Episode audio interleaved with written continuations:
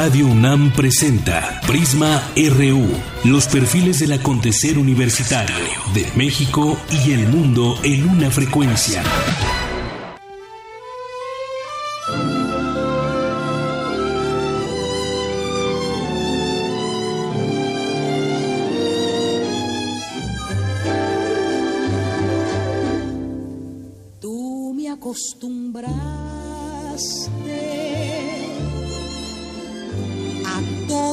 Esas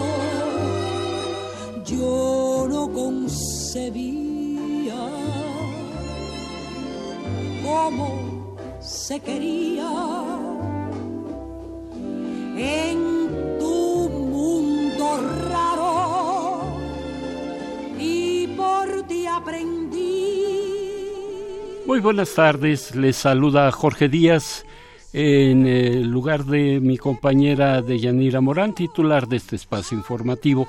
Iniciamos con una gran cantante cubana, el bolero popular en toda América Latina, incluso se le conoció como la reina del bolero, Olga Guillot.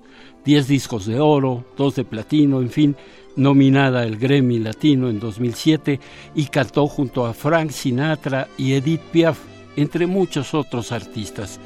Se asentó primero en Venezuela, después en México y en Miami, en donde murió eh, un 12 de julio precisamente del año 2010 a los 86 años de edad. Dejamos de fondo a Olga Guillot. La tentación, llenando de inquietud mi corazón.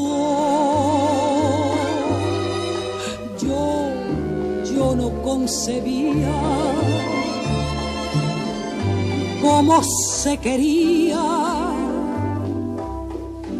en tu mundo raro y por ti aprendí. Portada RU.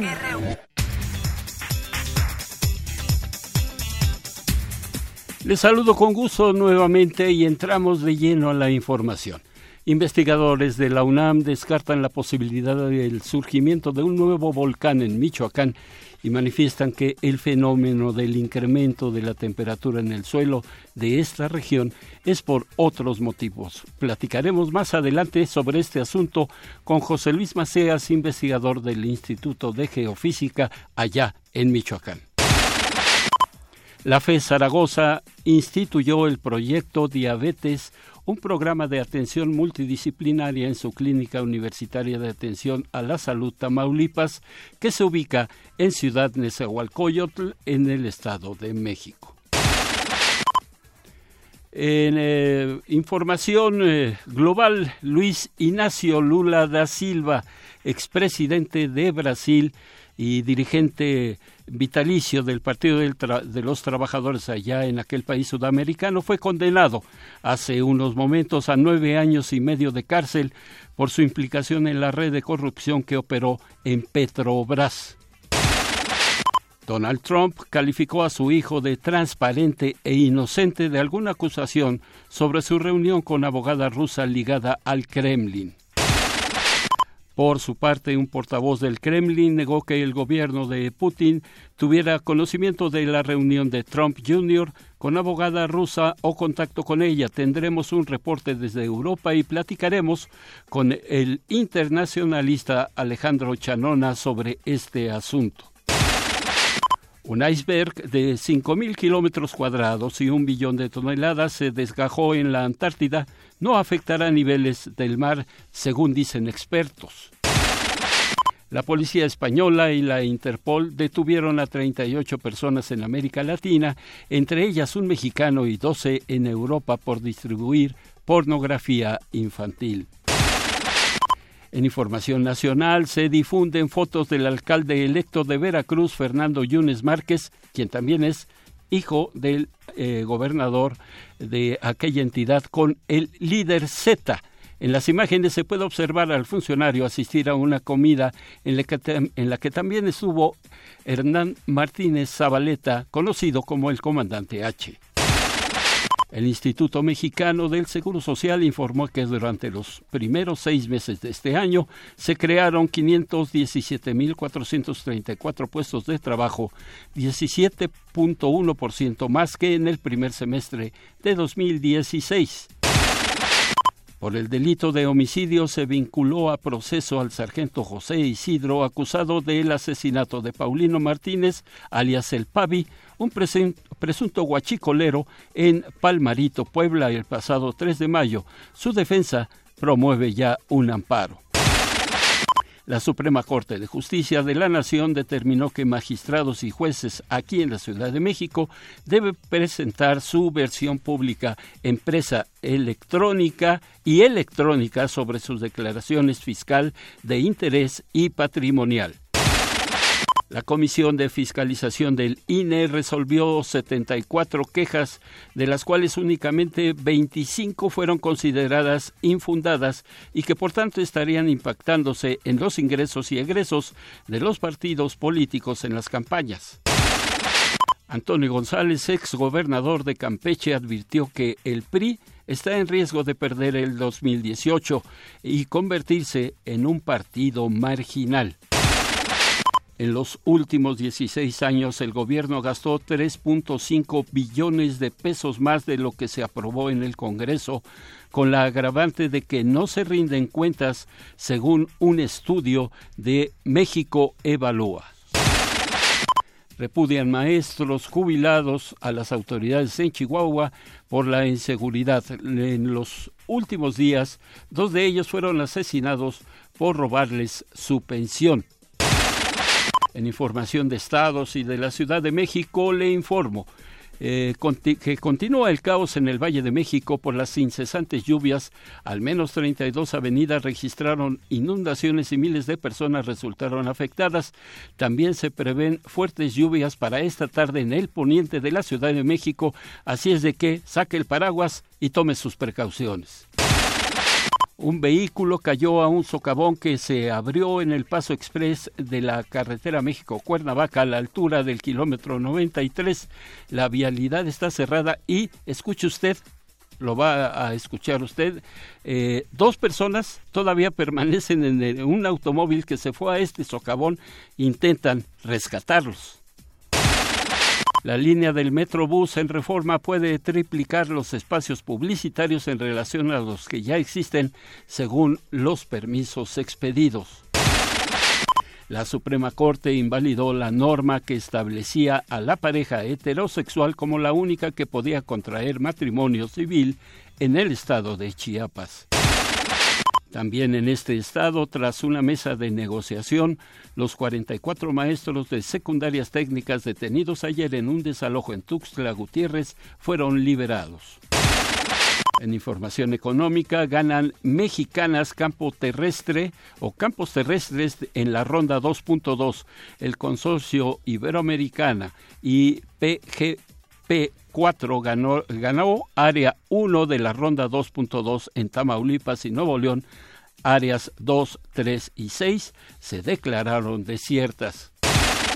Por otra parte, en el pozo Amoca 3, ubicado en la bahía de Campeche, se encontraron 410 metros de espesor neto mineralizado en petróleo. El dólar se vende hoy en 18 pesos con 10 centavos, menor precio desde mayo de 2016 a la espera de comparecencia o de la comparecencia del titular de la Reserva Federal en el Congreso de Estados Unidos.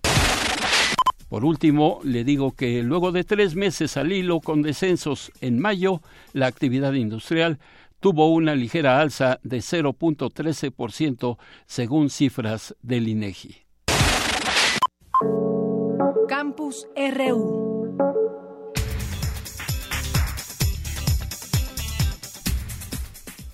Bueno, y nos enlazamos en este momento con mi compañera eh, Virginia Sánchez, quien estuvo hoy en, un, eh, eh, en una conferencia sobre el Festival Internacional Cervantino y nos tiene todos, todos los detalles que quiere usted saber acerca de este importante festival. Vicky, ¿cómo estás? Te saludo con mucho gusto. Apreciable público de Prisma RU, muy buenas tardes. Este miércoles tuvo lugar en el Palacio de Bellas Artes la presentación del programa de la edición 45 del Festival Internacional Cervantino, que se llevará a cabo del 11 al 29 de octubre de este año. Dicho programa estará conformado por tres ejes temáticos, la Revolución Rusa, la Constitución Mexicana y las revoluciones. Asimismo, tendrá como invitados de honor a Francia y al Estado de México. Durante la presentación del programa, la embajadora de Francia en México, Anne Grillo, señaló que esta invitación al Cervantino es una oportunidad única para mostrar al público mexicano la diversidad que caracteriza las artes escénicas francesas y habló de las propuestas que se presentarán. Con 30 espectáculos diferentes, más de 20 compañías invitadas y la voluntad de presentar artistas de excelencia en todos los ámbitos. En primer lugar, los grandes nombres, conocidos y reconocidos en el mundo entero, como Wajdi Mouad, Ferré o el grupo Dionysos. Posteriormente, la nueva escena emergente. Artistas menores de 45 años que ya han demostrado su valía en Francia. Pienso en los conjuntos barrocos, le poème harmonique y le cri de Paris, Jean Chéral en la canción francesa, De Zen en la música contemporánea, le Surnatural Orchestra en el jazz. Por último, las grandes instituciones culturales francesas, el Centro Nacional de la Danza, el Ballet de Marsella, el IRCAM, sin olvidar, por supuesto, un ciclo de cine y numerosos debates. Por su parte, el secretario de Cultura del Estado de México, Eduardo Gasca Priego, enfatizó que las propuestas que los representará son la evidencia del quehacer cultural que se lleva a cabo día a día en el territorio mexiquense. En el acto inaugural, el matiz y colorido estará a cargo del Ballet Folclórico del Estado de México, la Orquesta Sinfónica del Estado de México con más de 45 años de trayectoria, dirigida por el maestro Enrique Batis. La danza clásica, surgida como una necesidad de comunicarse corporalmente con movimientos que expresan sentimientos, estará representada por el Ballet Clásico del Estado de México. Ocho finas y educadas voces mexiquenses conforman al octeto vocal que ofrecerá un magno concierto de ópera y música vocal en el Templo de la Valenciana.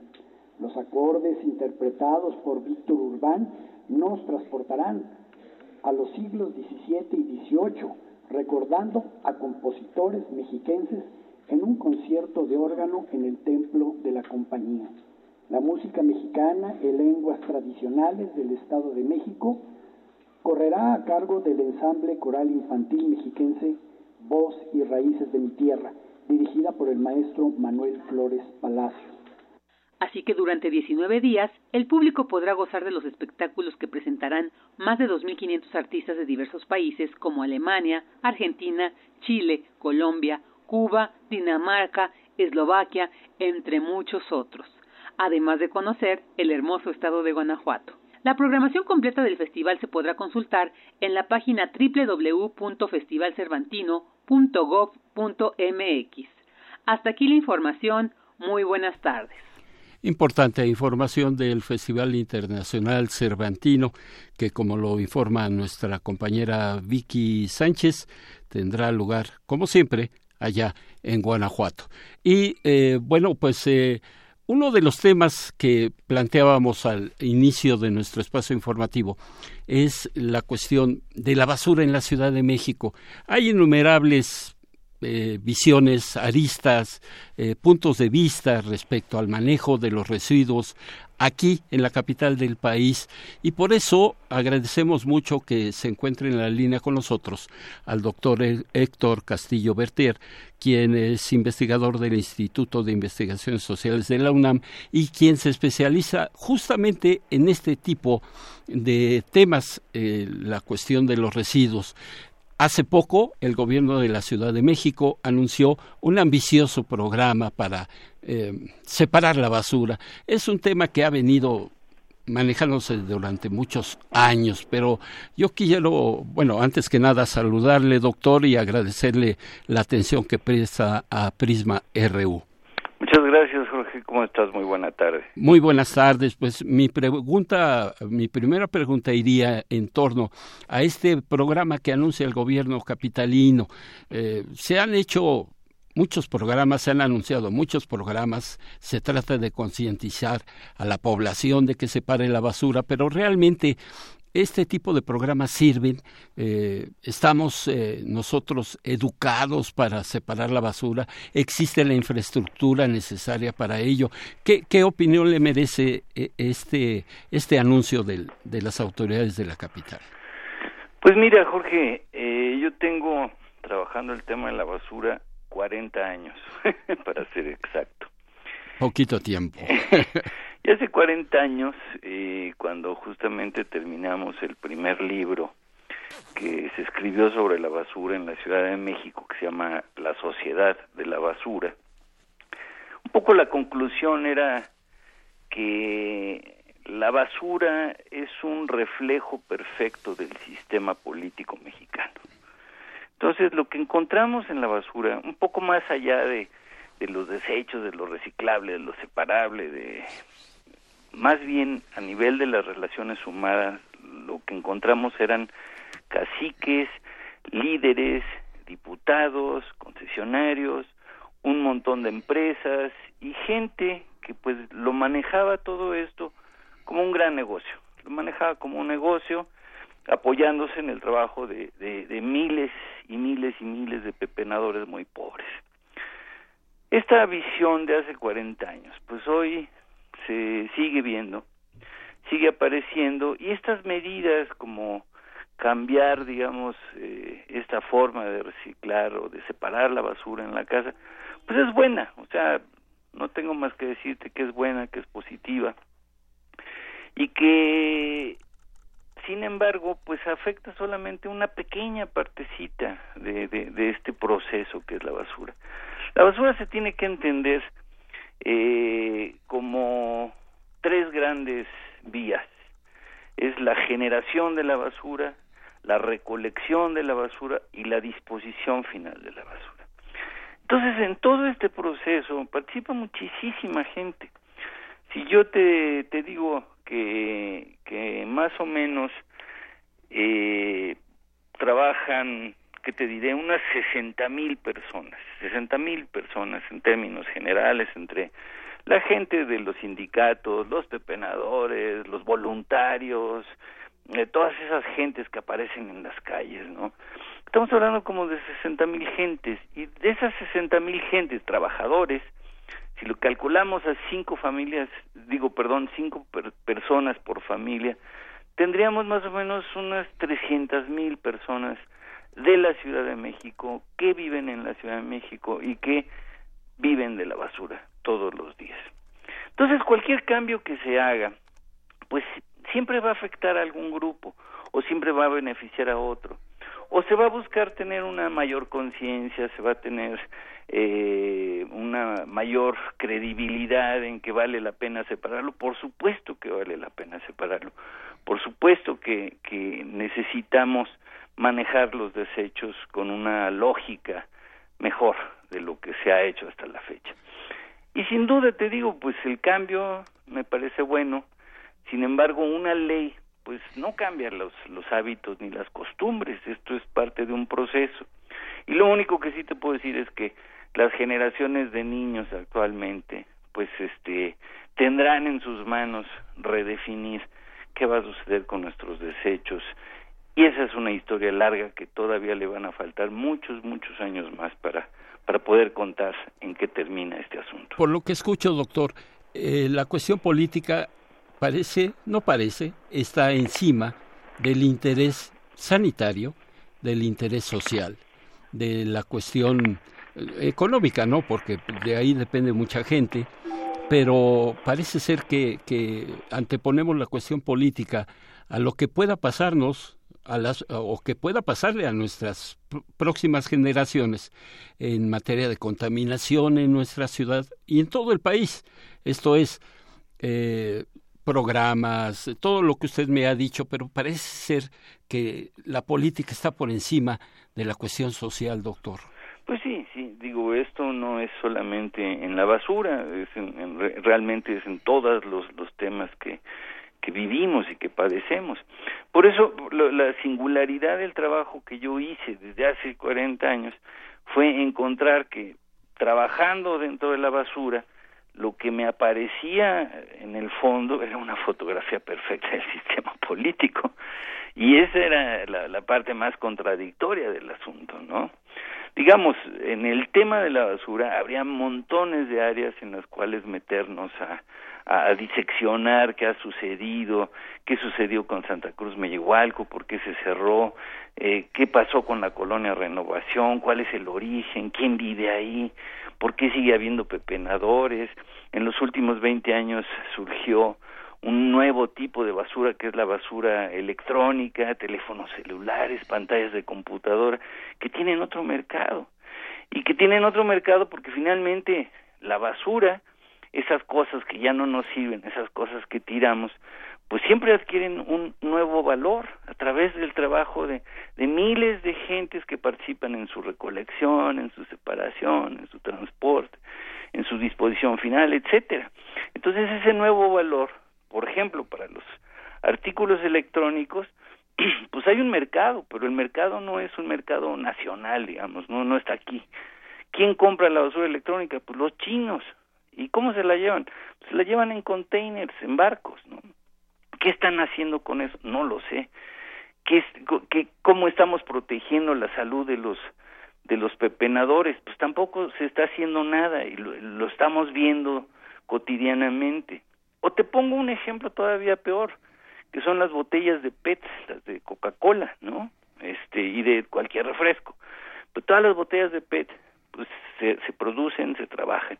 Y empresas como la Coca-Cola, que es una empresa multinacional, transnacional, con todos los certificados de es verde, es ecológica y todos los, los, mejores certificados del mundo, sigue contratando niños pepenadores en México para sacar ese PET que va a volvernos a vender en sus productos.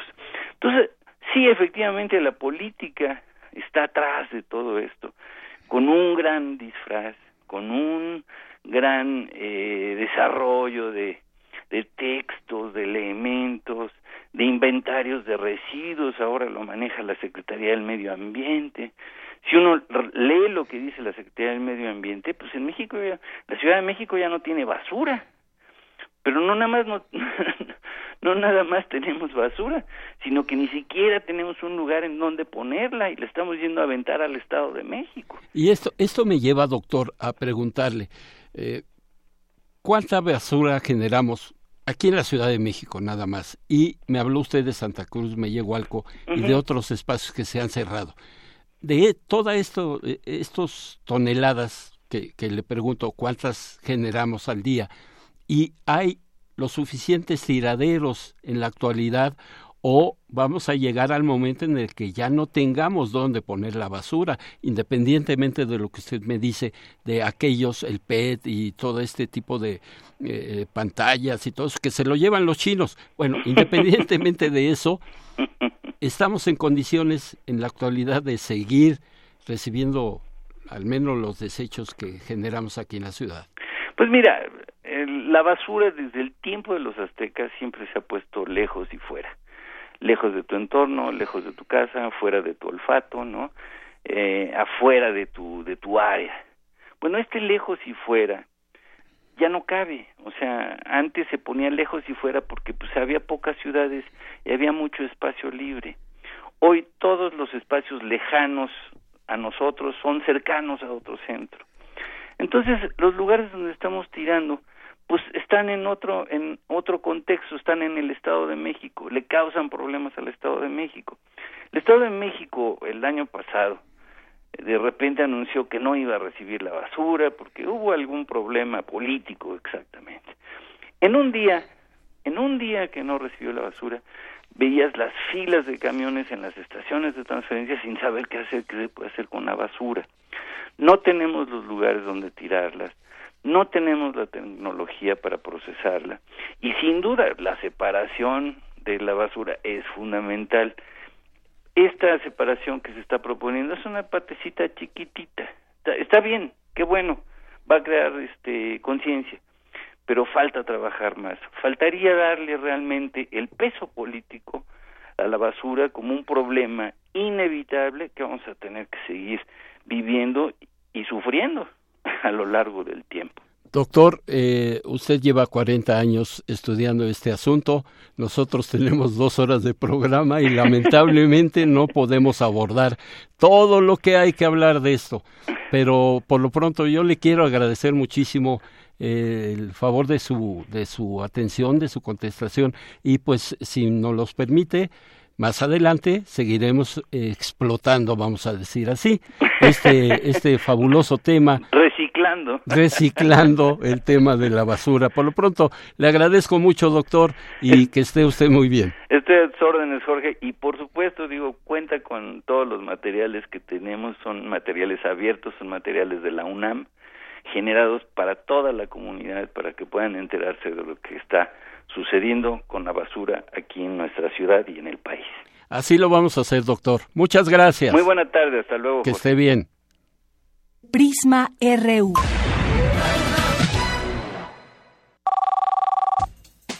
Queremos escuchar tu voz. Nuestro teléfono en cabina es 55 36 43 39. Queremos conocer tu opinión.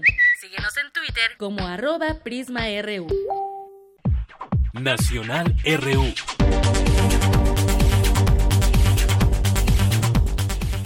El exgobernador de Veracruz, Javier Duarte, pisará suelo mexicano el próximo lunes, según informó el Ministerio de Relaciones Exteriores de Guatemala a través de su portavoz, el señor Tecandi Paniagua.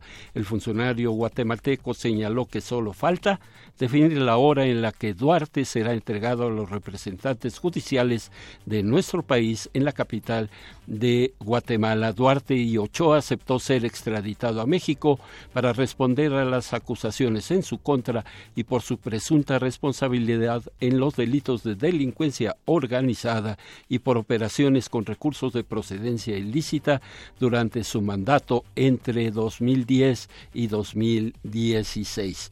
Y también quiero informar que elementos del ejército mexicano llegaron a una bodega en la población de Tepalcatepec, Michoacán, donde presuntamente se encontraron dos vehículos con drogas y armas de grueso calibre. Al percatarse de esto, aproximadamente 200 pobladores del lugar rodearon a los militares con piedras y palos y los agredieron, agredieron a los soldados. Según algunos testimonios, la Secretaría de la Defensa Nacional ordenó el inmediato retiro de sus elementos para evitar más confrontaciones. Pero al respecto, en su cuenta de Twitter, el, eh, el doctor Mireles hizo el siguiente llamado. Convoco urgentemente a todos los grupos de autodefensas de la Sierra Costa Michoacana y de la Sierra de Tancítaro y demás pueblos y municipios libres donde aún están autodefensas a que acudan inmediatamente y urgentemente a apoyar al pueblo de Tepalcatepec que en este mismo momento está siendo sitiado por tropas del ejército. Vayan por favor todos los que puedan, lleven todas las armas que tengan y estén al pendiente. Vamos a tratar de evitar confrontaciones. Lo único que queremos es que nos dejen vivir en santa paz. Bueno, dice el doctor Mireles, no queremos confrontaciones, pero también les dice a las autodefensas, lleven todas las armas que, tienen, que tengan y háganse presentes allá en Tepalcatepec.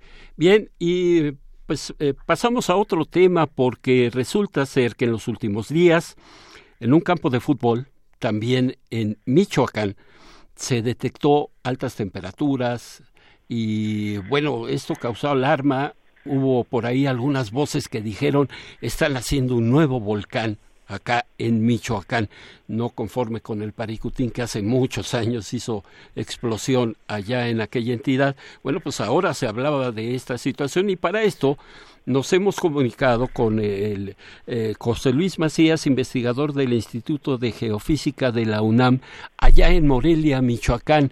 Eh, el investigador nos dirá cuáles fue o qué fue lo que detectaron y lo que concluyeron en esta visita a este campo de fútbol y, nos va a aclarar de qué se trata. Por lo pronto le saludo, eh, investigador José Luis Macías. Y, bueno, ¿qué fue lo que pasó ahí en este campo de fútbol allá en, Michoacán? ¿Qué tal? Buenas tardes, ¿cómo está? Este, muchas gracias por su, por su tiempo. Eh, pues mire, se detectaron altas temperaturas, se reportaron que se habían quemado dos chivos, agritamiento de la tierra y la supuesta expulsión de magma a 250 grados centígrados de temperatura. Claramente esto último pues pues no corresponde con las temperaturas de un magma porque un magma sale emitido a mil grados centígrados o más, como fue en el caso de la erupción del volcán Paricutín. Este, esos fenómenos realmente que se estaban reportando, eh, pues no correspondían con el nacimiento de un nuevo volcán en la zona, porque para que hubiera el nacimiento de un nuevo volcán en la zona, en realidad tendríamos, ocurrirían una gran cantidad de sismos, sismos constantes, expulsión de gases, fracturamiento, altas temperaturas, como es que le digo de mil grados centígrados, eh, muchísimas fracturas en el terreno, fumarolas, abombamiento del lugar, y esto pues en, en realidad eh, nunca tuvo lugar. Entonces, eh, de entrada, el día de ayer, pues realizamos una conferencia de prensa aquí en, Morelia con las autoridades de protección civil y en donde desmentíamos, bueno, pues el nacimiento de este supuesto volcán. Eh, por otra parte, eh, pues estos fenómenos que reportan en el poblado de, la población, como es más bien una comunidad que se llama Pueblo Viejo en el municipio de Donostiano Carranza, eh, son más bien debidas a la acumulación de materia, de materia orgánica y, y vegetal este, atrapado en horizontes a poca profundidad. Este pueblo se encuentra al este del actual lago de Chapala.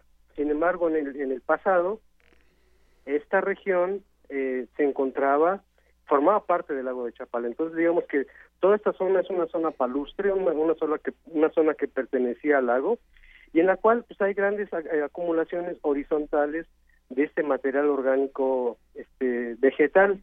Eh, este material con el tiempo, al estar sepultado, eh, se descompone y produce gases, CO2, metano, que eh, si hay un ligero aumento en la temperatura del medio ambiente, mucha acumulación de estos gases, se puede autoencender. Este fenómeno llamamos de autocombustión.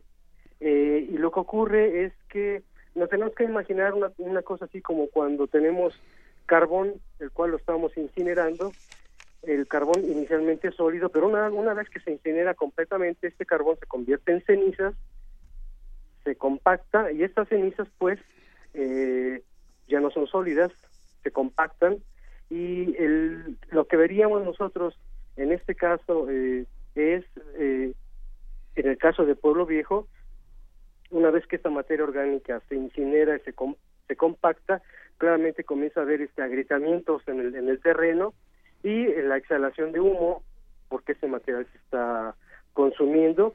Sin embargo, pues las temperaturas son mucho más bajas, como, como dijeron, reportaron temperaturas de 250 grados centígrados, este, y estos hundimientos, pero es más bien debido a eh, la incineración de este de esta acumulación de materia orgánica. Ahora, eh, ¿Se utilizó algún instrumental para hacer este diagnóstico o simplemente fue una visita, hicieron una inspección ocular, como dijeran en el ámbito policíaco algunos compañeros reporteros?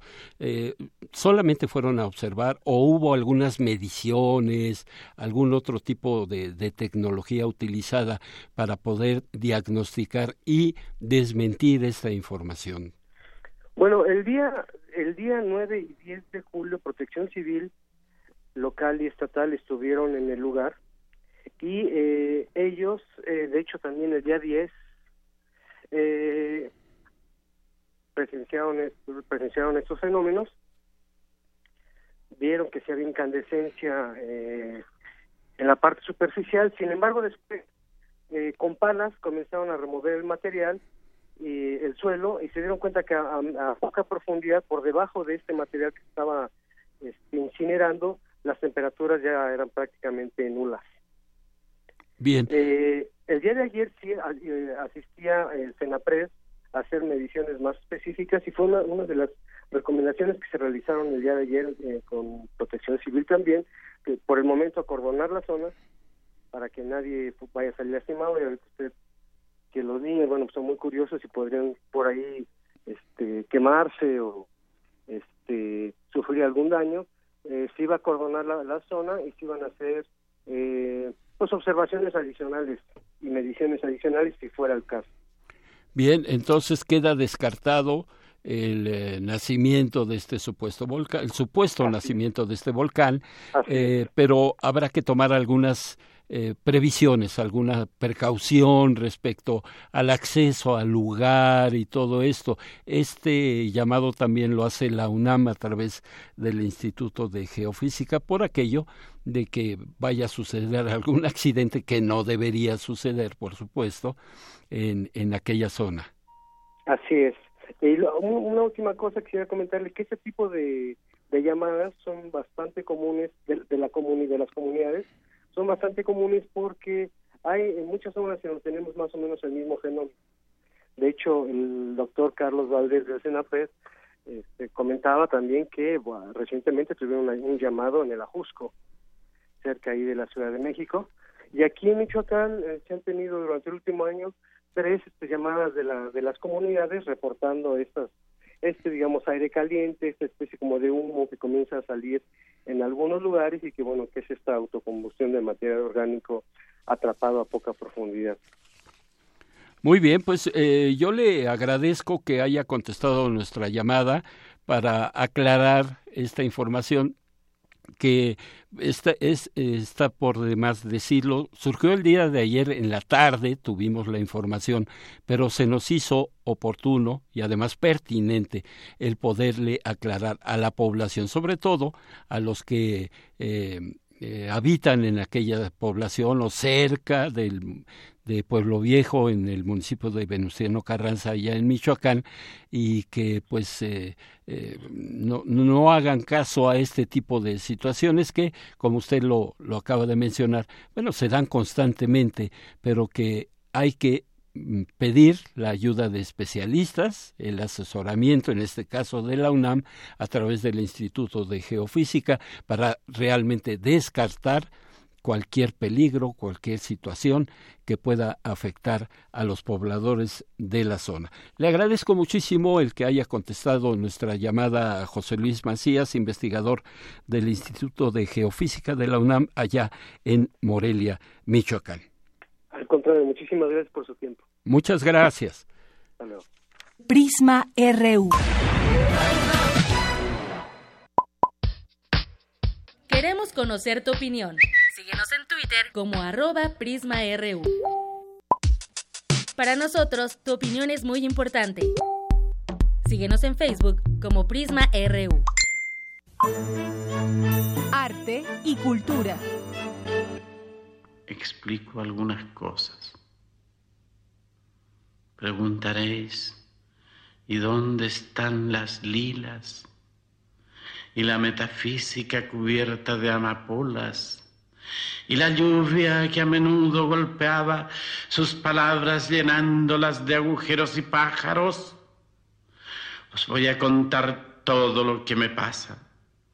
Estamos escuchando al poeta chileno Pablo Neruda, quien también un 12 de julio, pero de 1994, naciera allá en su natal Chile, galardonado con el Premio Nacional y el Premio Nobel de Literatura. Este gran personaje fue diplomático, miembro activo del Partido Comunista allá en Chile.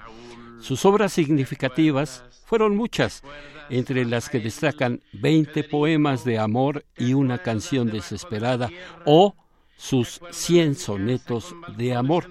Su muerte se registra un año después de regresar eh, en una misión diplomática en Francia en 1972. Él regresa en el 72 a Chile y en 1973 fallece a causa el reporte oficial fue cáncer prostático.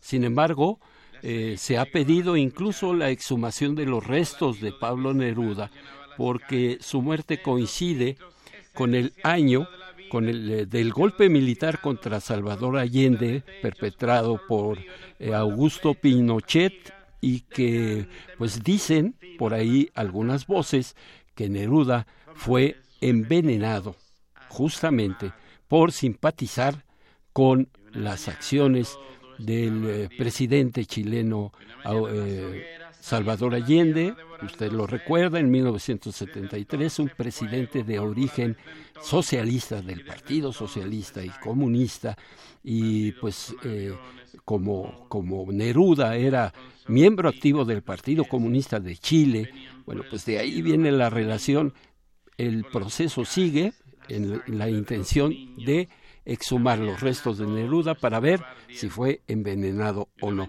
Le dejo con otra, eh, otro, otro, otra parte de este poema de Pablo Neruda en su voz. Y desde entonces sangre, bandidos con aviones y con moros, bandidos con sortijas y duquesas, venían por el cielo a matar niños y por las calles la sangre de los niños corría simplemente como sangre de niños.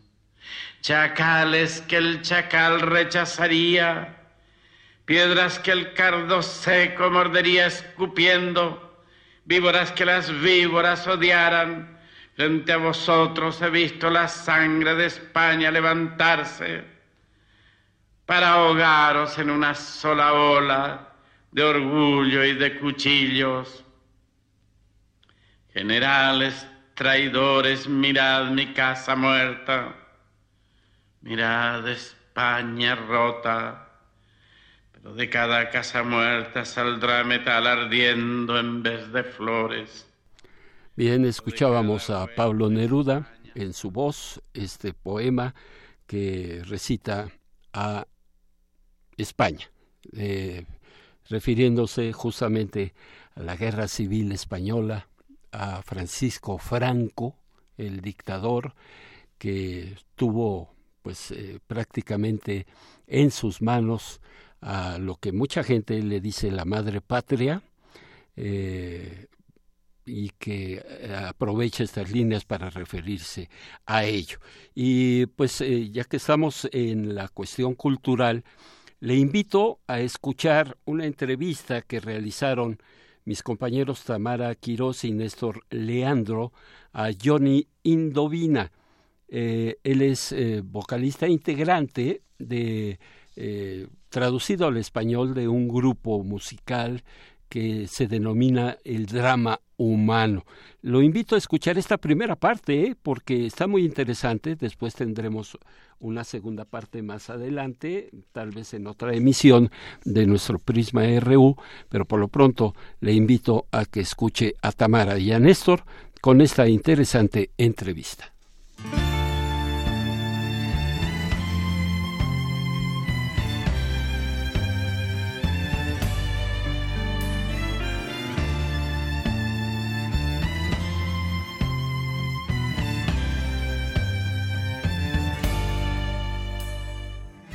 De Prisma RU, muy buenas tardes. Me da mucho gusto saber que nos acompañan el día de hoy.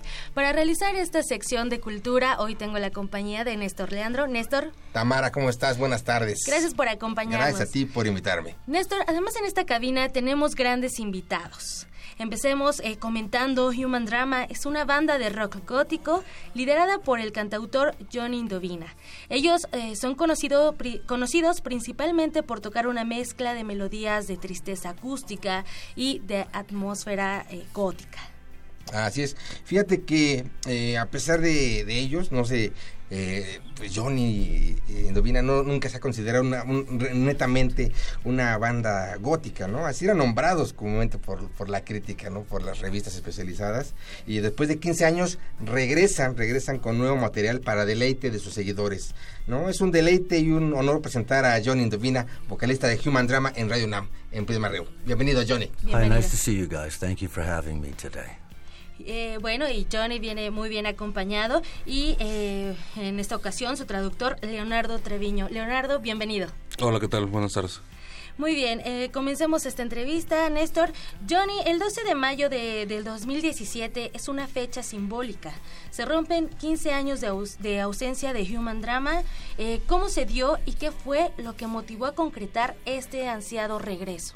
It's cool that you asked that. Um, I have to to give the um, the blame, the responsibility to the Mexican public because Human Drama came back for two reunion shows after we disbanded, and it was because of the energy that we received from our Mexican audience.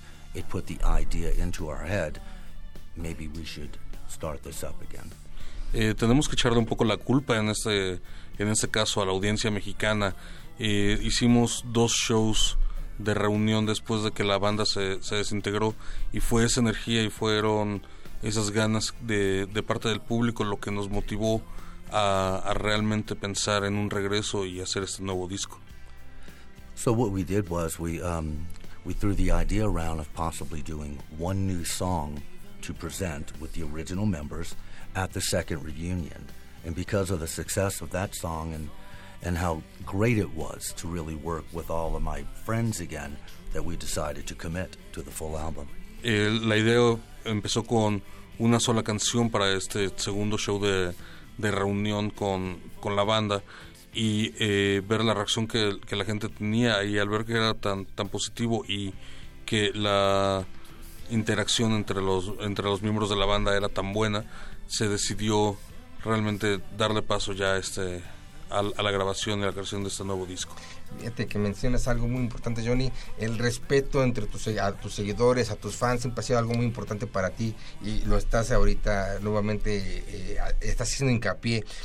Eh, si hablamos de estas motivaciones, ¿no? Estas se, se va, tan, ha sido, tú siempre has sido muy modesto, ¿no? Eh, el respeto a los admiradores es primordial.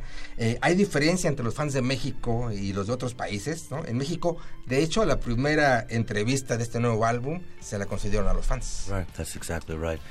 Look, you know, it's uh, it's the the Mexican fans over the last ten years or so have really kept the band alive, and maybe even the last twenty years.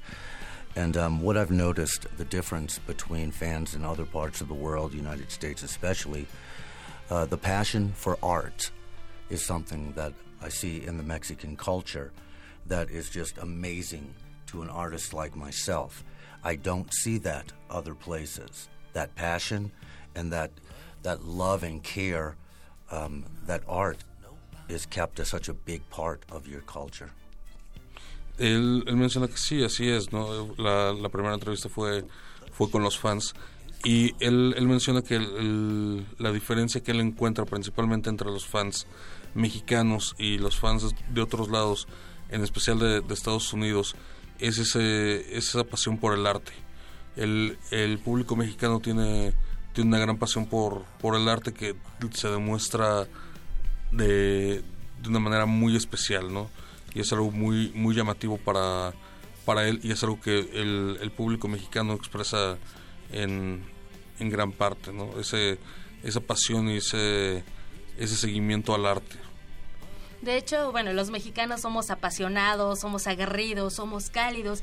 Eh, también has estado cerca de la UNAM, de la Universidad Nacional Autónoma de México. El año pasado participaste con Salvador Moreno de la Castañeda en la grabación de un documental en el Tianguis del Chopo, donde también se encuentra el Museo del Chopo de la UNAM. Eh, pero ¿por qué colaborar eh, con con mexicanos, también colaboraste con Eli Guerra. ¿Por qué colaborar con cantantes mexicanos? ¿Qué te lleva a ese acercamiento? Well, when you travel around the world and you stay in the business as long as I've been in the business, you tend to run into a few people who are like of like minds, as we'll say. Eh, cuando llevas un, una carrera como, como la de Johnny y viajas a través del mundo, llegas a encontrar personas o artistas como con una idea similar. Yep, similar.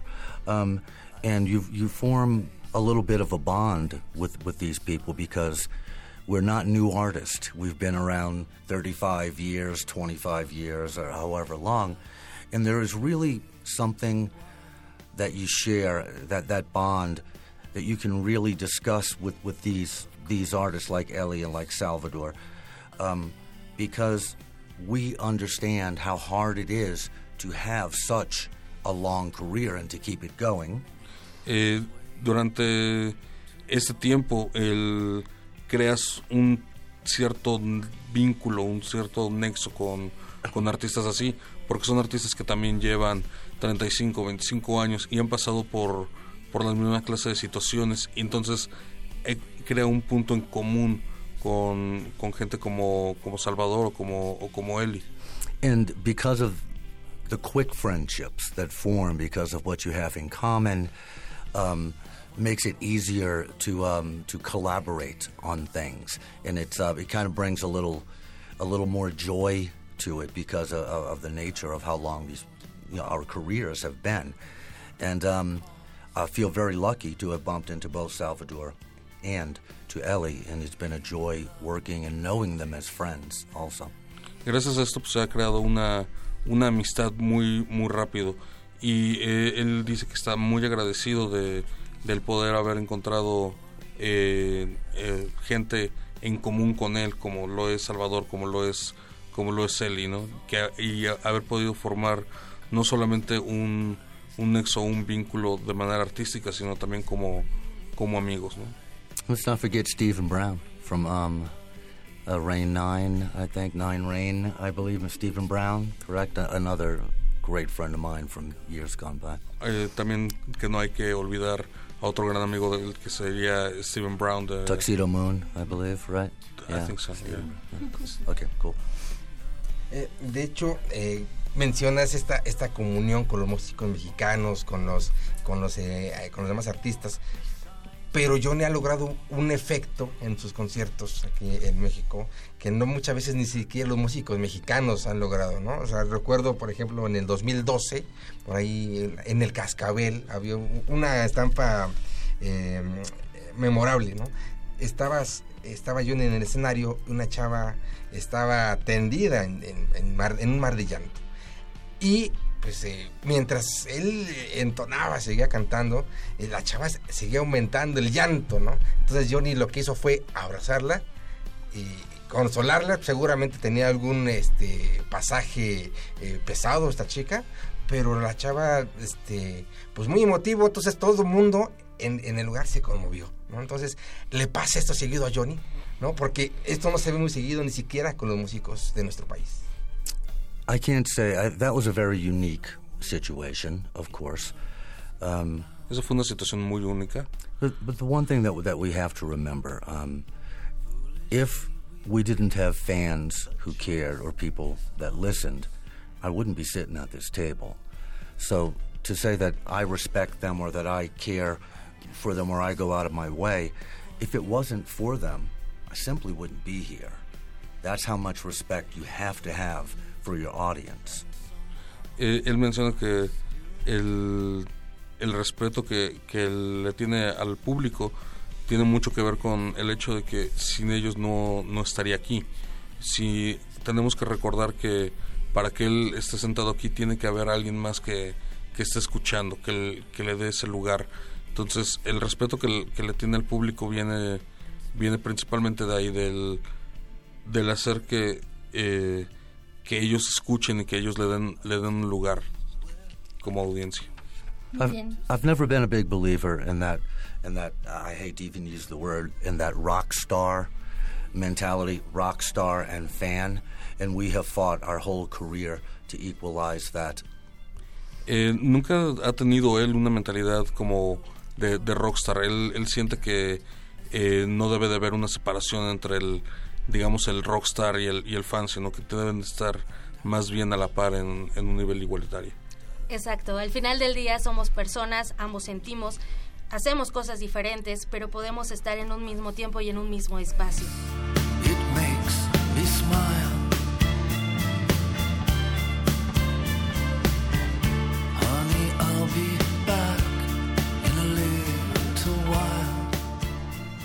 Bien, escuchamos esta eh, interesante entrevista con Johnny Indovina y el día de mañana tendremos una segunda parte. ¿Qué le pareció esta primera? Bueno, para mañana tenemos el cierre, la segunda parte de esta entrevista. Por, eh, para despedir esta primera hora de Prisma RU, le quiero comentar que el gobierno de la Ciudad de México eh, pronostica que para este miércoles se mantiene un ambiente moderadamente caluroso y que pasará a templado y después se prevé que la temperatura, la temperatura registre una máxima de 22 grados Celsius alrededor de las 3 de la tarde.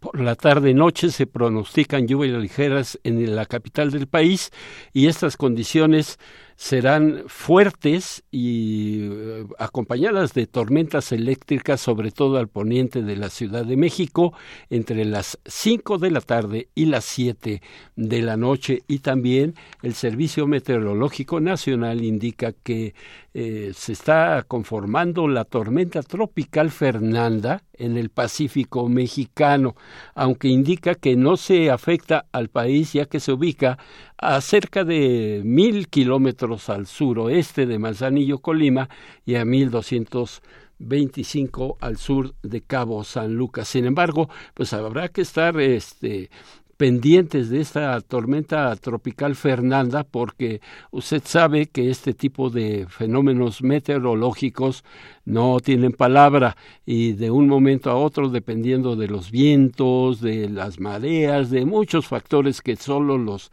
meteorólogos nos pueden explicar, pues puede llegar a tocar tierra en alguna parte del continente. Eh, terminamos esta primera hora, después tendremos más información periodistas, el acuerdo que propone López Obrador, entrevista con el ingeniero Cárdenas, no se despegue de esta frecuencia y por lo pronto esta primera hora acaba de culminar. Prisma RU. Un programa con visión universitaria para el mundo.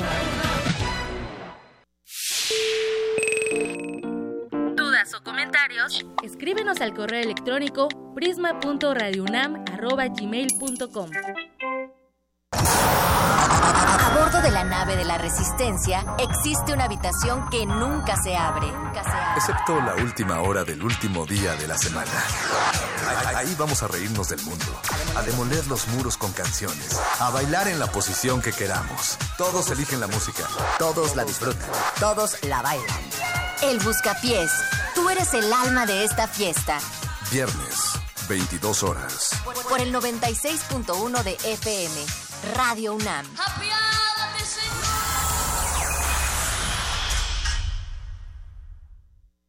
Dicen que hablando se entiende la gente. Nosotros creemos que es dialogando. Dialogar para intercambiar ideas, organizarnos y entender a los demás. Comprender qué nos disgusta o qué nos gustaría cambiar. Este es el primer paso. Por eso, participemos en las más de 600 mesas de diálogo que habrá por todo el país. El diálogo es muy importante para el futuro de México. Infórmate en INE.mx y participa. Toma la palabra y hazla valer. Instituto Nacional Electoral, INE. Ballets de todos los tiempos. Música medieval, barroca, moderna. Los sonidos que hacen mover al cuerpo en un solo programa. Diáspora de la danza, lunes a viernes a las 6.40 de la mañana y su retransmisión a las 3 de la tarde. Por el 96.1 de FM. Radio UNAM.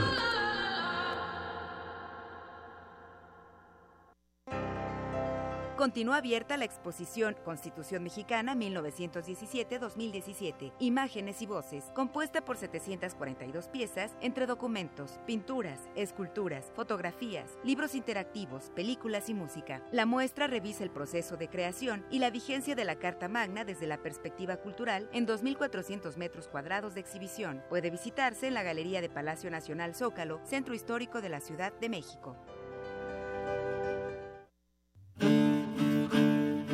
Sumérgete en la música del planeta. Encuentra las perlas acústicas en el Mapamundi. Salpicadas desde Radio Nacional de España, Mundofonías. Una producción de Juan Antonio Vázquez y Araceli Zigane, creada para divulgar los ritmos del mundo.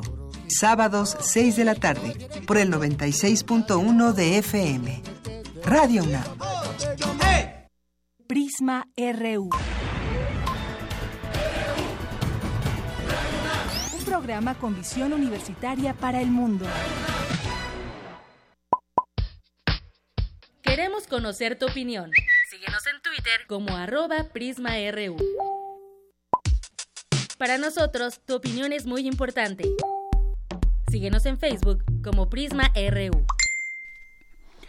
Regresamos a Prisma RU, le agradezco que continúe con nosotros y tenemos mucha, pero mucha información. Por lo pronto, le presento una nota de mi compañera Ruth Salazar, quien se refiere al tema del abuso infantil, un tema que eh, lamentablemente se sigue registrando aquí en nuestro país. Vamos a escuchar a Ruth Salazar. Buenas tardes, Jorge. La pobreza y la pauperización extrema constituyen el mejor telón de fondo para el surgimiento de problemáticas como la violencia, la omisión de cuidados y el abandono, señaló Carmen Gabriela Ruiz Serrano, egresada de la Escuela Nacional de Trabajo Social de la UNAM.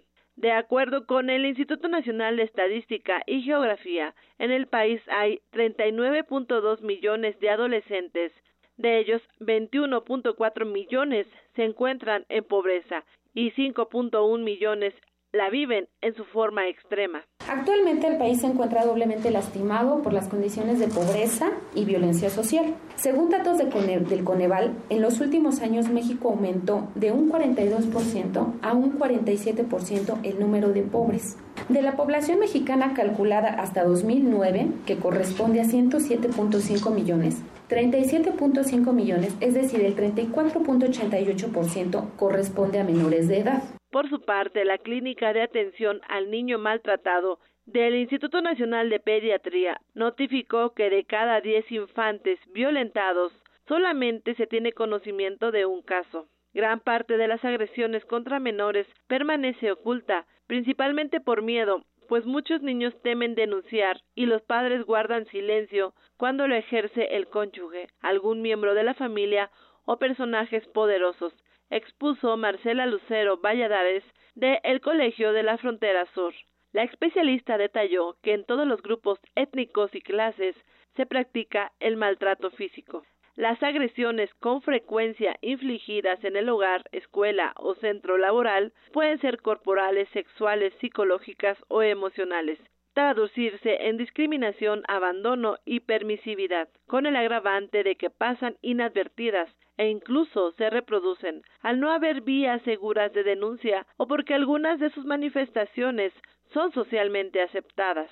A pesar de la creciente protección que se le ha otorgado a los niños, niñas y adolescentes en diferentes acuerdos, leyes y políticas públicas, en la práctica persisten las contradicciones en el trato que reciben los infantes y adolescentes tanto en el mundo privado como en la esfera pública, siendo violentados de múltiples formas. En el Informe Mundial sobre la Violencia contra los Niños y Niñas de la UNICEF, se define la violencia como el maltrato, la vejación, de niños y niñas que abarcan todas las formas de malos tratos físicos y emocionales, abuso sexual, descuido o negligencia, explotación comercial o de otro tipo, que originan un daño real o potencial para la salud del niño, desarrollo o dignidad en el contexto de una relación de responsabilidad, confianza o poder. Conceptualmente, la familia es la responsable de proveer a sus integrantes de un escenario y condiciones de crecimiento acordes a sus necesidades. No obstante, cuando ésta no se encuentra posibilitada para la tarea, es responsabilidad del Estado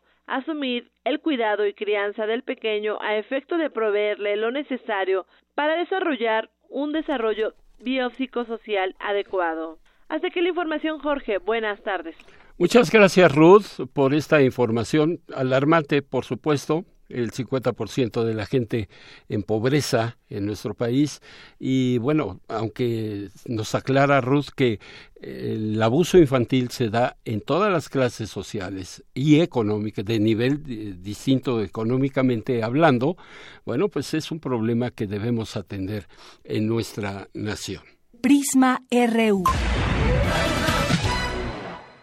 Muy bien, y pues eh, pasamos a otro tema porque recuerda usted que el pasado eh, febrero, con motivo de centenario de la promulgación de nuestra constitución política, Andrés Manuel López Obrador eh, firmó y anunció este acuerdo político de unidad por la prosperidad del pueblo y el renacimiento de México.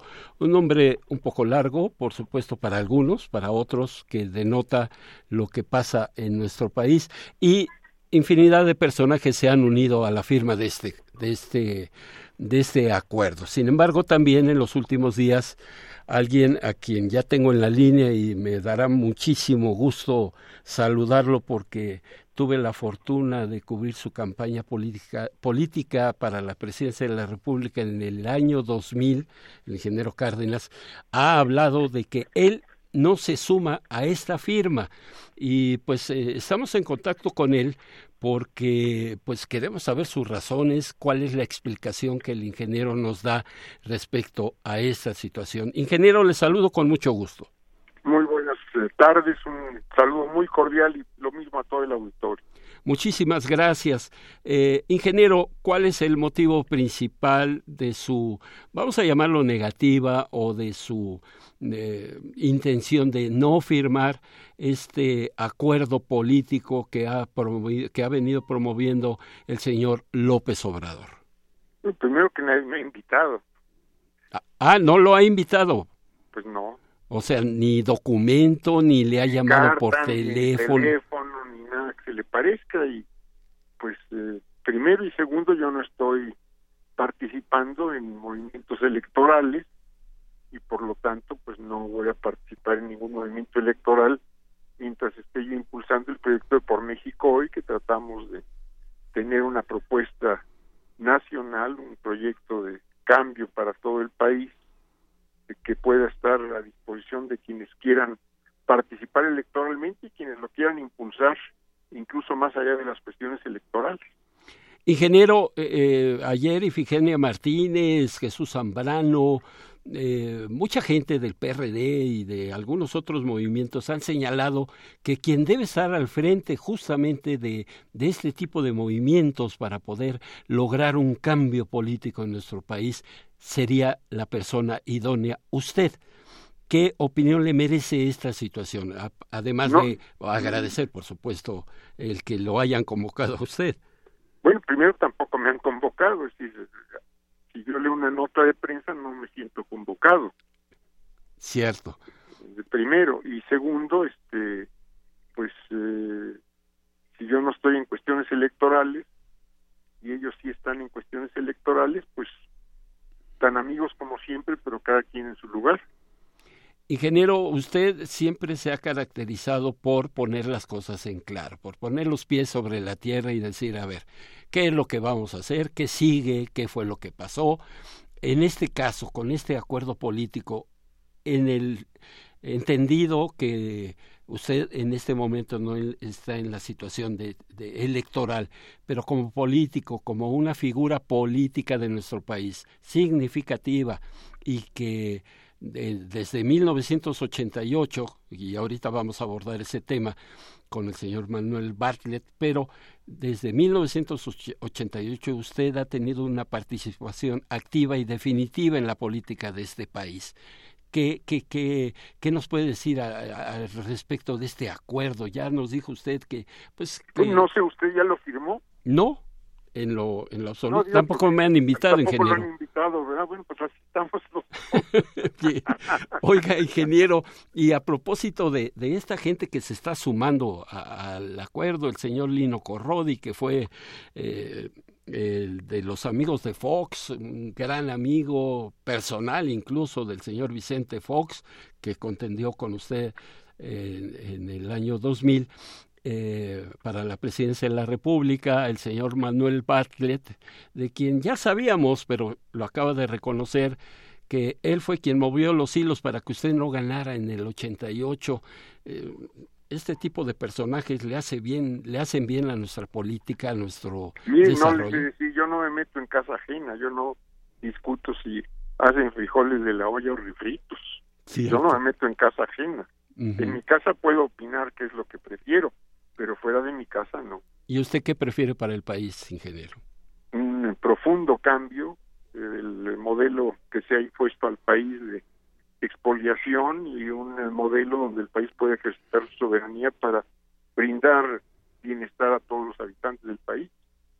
¿Y de qué forma se podría concretar esto? Porque las intenciones son muchas. Una, creando una mayoría social, como lo estamos tratando de hacer en, por México hoy, que impulse este proyecto más allá de las cuestiones electorales. Ojalá los cambios pudiéramos tenerlos en el 97 y no esperar ni al 98, ni al 99, ni al, al 19, ni al, ni al 2020. Háblenos de este proyecto de, del que usted participa. Eh, nosotros de alguna forma lo conocemos, pero nuestro público desea saber qué es lo que busca este proyecto. Bueno, busca justamente tener una propuesta que sea útil al país, que pueda ser eh, aceptable y atractiva para eh, pues eh, todos aquellos que en partidos políticos, fuera de partidos políticos, en organizaciones sociales, en el medio académico, empresarial, etcétera, busquen eh, un eh, profundo cambio en el país para que no sigamos con la corrupción, con la violencia, con eh, la situación con la que eh, hoy yo diría que la enorme mayoría de los mexicanos estamos inconformes. Ahora este proyecto usted lo encabezaría, ingeniero. No lo estamos encabezando muchos en muy distintas partes del país y no, eh, como le dije hace un momento, no tiene finalidades electorales. Estamos impulsándolo y estamos con un grupo coordinando, ahí sí estamos coordinando porque pues no pueden quedarse las cosas totalmente sueltas y eh, a ver qué sucede. Lo entiendo, pero con su experiencia, con su larga trayectoria en la política mexicana, usted le entraría ahora sí, como dicen por ahí, agarraría usted el toro por los cuernos en lo este tengo proyecto. Agarrado, lo tengo agarrado, no, no estamos este, eh, dejando eh, el toro por fuera, lo, está, lo estamos agarrando quienes estamos en Por México hoy, que somos muchos. O sea, lo está usted capoteando muy bien. Mire, lo estamos impulsando, no capoteando, no Es estamos cierto. tratando de sacarle el, el bulto, estamos impulsándolo y yo diría que vamos caminando a partir de realizar ya foros regionales, reuniones aquí en la Ciudad de México en varios momentos. Eh, en fin, tenemos trabajando más de dos años. Pues ingeniero, no me queda más que agradecerle infinitamente que haya tomado la llamada de Prisma RU aquí en Radio UNAM y pues estaremos muy al pendientes de este proyecto porque nos parece interesante y creo que se pueden lograr eh, un cambio en nuestro país y qué bueno que eh, aunque usted dice que no lo no lo han propuesto como como el dirigente o el quien lidere por completo este este proyecto aunque usted está coordinando por ahí con otras otras personas pero que pudiéramos lograr una eh, un, un, un cambio en nuestro Ojalá, México. lo, lo único que le, le reitero es que no estoy eh, sumándome a ningún proyecto de carácter electoral porque sería contradictorio con lo que hemos venido postulando. Y a ver si el señor López Obrador por lo menos le echa una llamadita, ¿no? Pues nos podemos eh, reunir, platicar cuantas veces sea necesario, pero yo no voy a sumarme en este momento a ningún proyecto electoral. Ingeniero, muchísimas gracias, le mando un fuerte abrazo y seguimos en contacto. Gracias. Gracias. Bueno, pues este fue el ingeniero Cuauhtémoc Cárdenas, siempre a su estilo, yo desde que lo conozco es así, él contesta lo que debe contestar y no se anda metiendo en situaciones de que usted lo escuchó, ¿no? Yo no me meto en cosas, en, en casas ajenas, hablando del señor Lino Corrodi, de Manuel Bartlett, quien, pues, vamos a decirlo en forma sencilla y coloquial, le metió el pie en 1988 y ahora es uno de los grandes aliados del señor Andrés Manuel López Obrador y el señor Lino Corrodi juntó mucho dinero para Vicente Fox, para la campaña, para que fuera presidente. Se conocieron desde la empresa refresquera donde fue presidente el señor Fox. Grandes amigos y ahora están en Morena.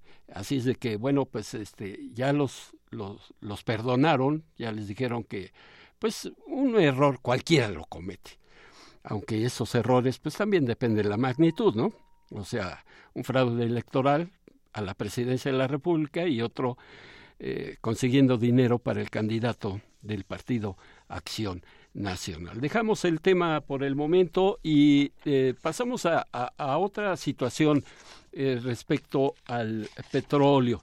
La empresa petrolera independiente, independiente Sierra Oil and Gas anunció el descubrimiento de un importante yacimiento de hidrocarburos frente a las costas de Tabasco, cuyas reservas se calculan entre los 1.400 y 2.000 millones de barriles.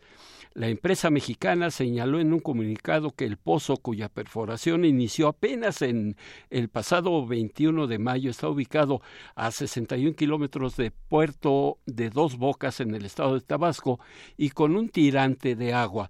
Eh, así se le llama la profundidad de 166 metros.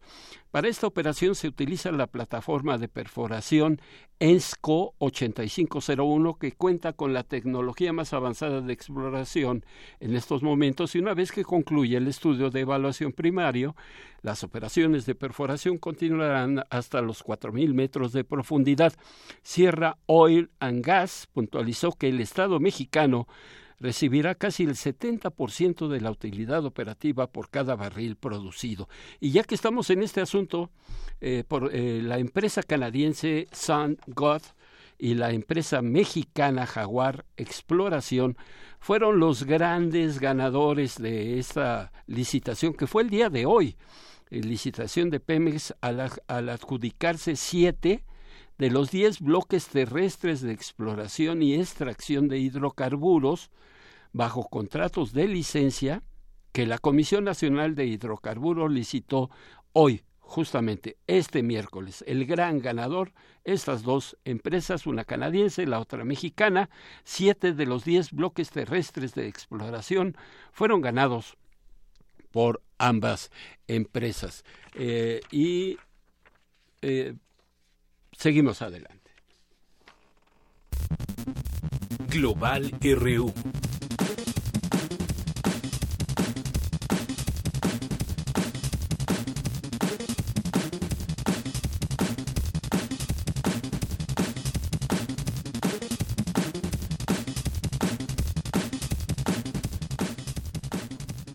Bien, pues vamos a la información del mundo, la información global y pues tal vez la, nota más importante, más allá del señor Trump, que siempre ocupa los principales espacios informativos en todo el mundo.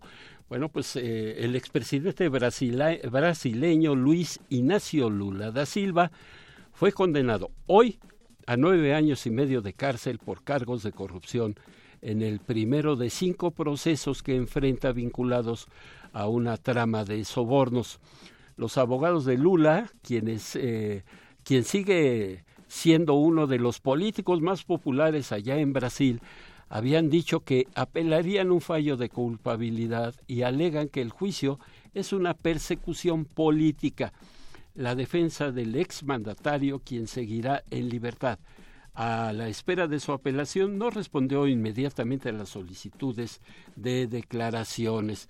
El juez Sergio Moro encontró culpable a Lula de aceptar casi cuatro millones de reales, que es la moneda brasileña, en sobornos de la firma de, de ingeniería OAS, OASA.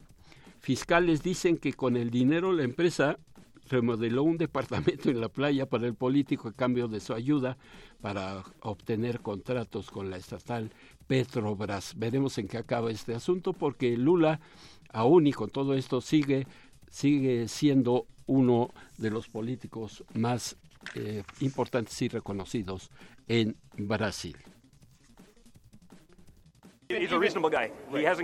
Donald Trump Jr. publica una serie de emails en los que discutía sus planes para recibir información que podría ser perjudicial para Hillary Clinton durante la pasada campaña presidencial en la que acabó perdiendo frente a su padre.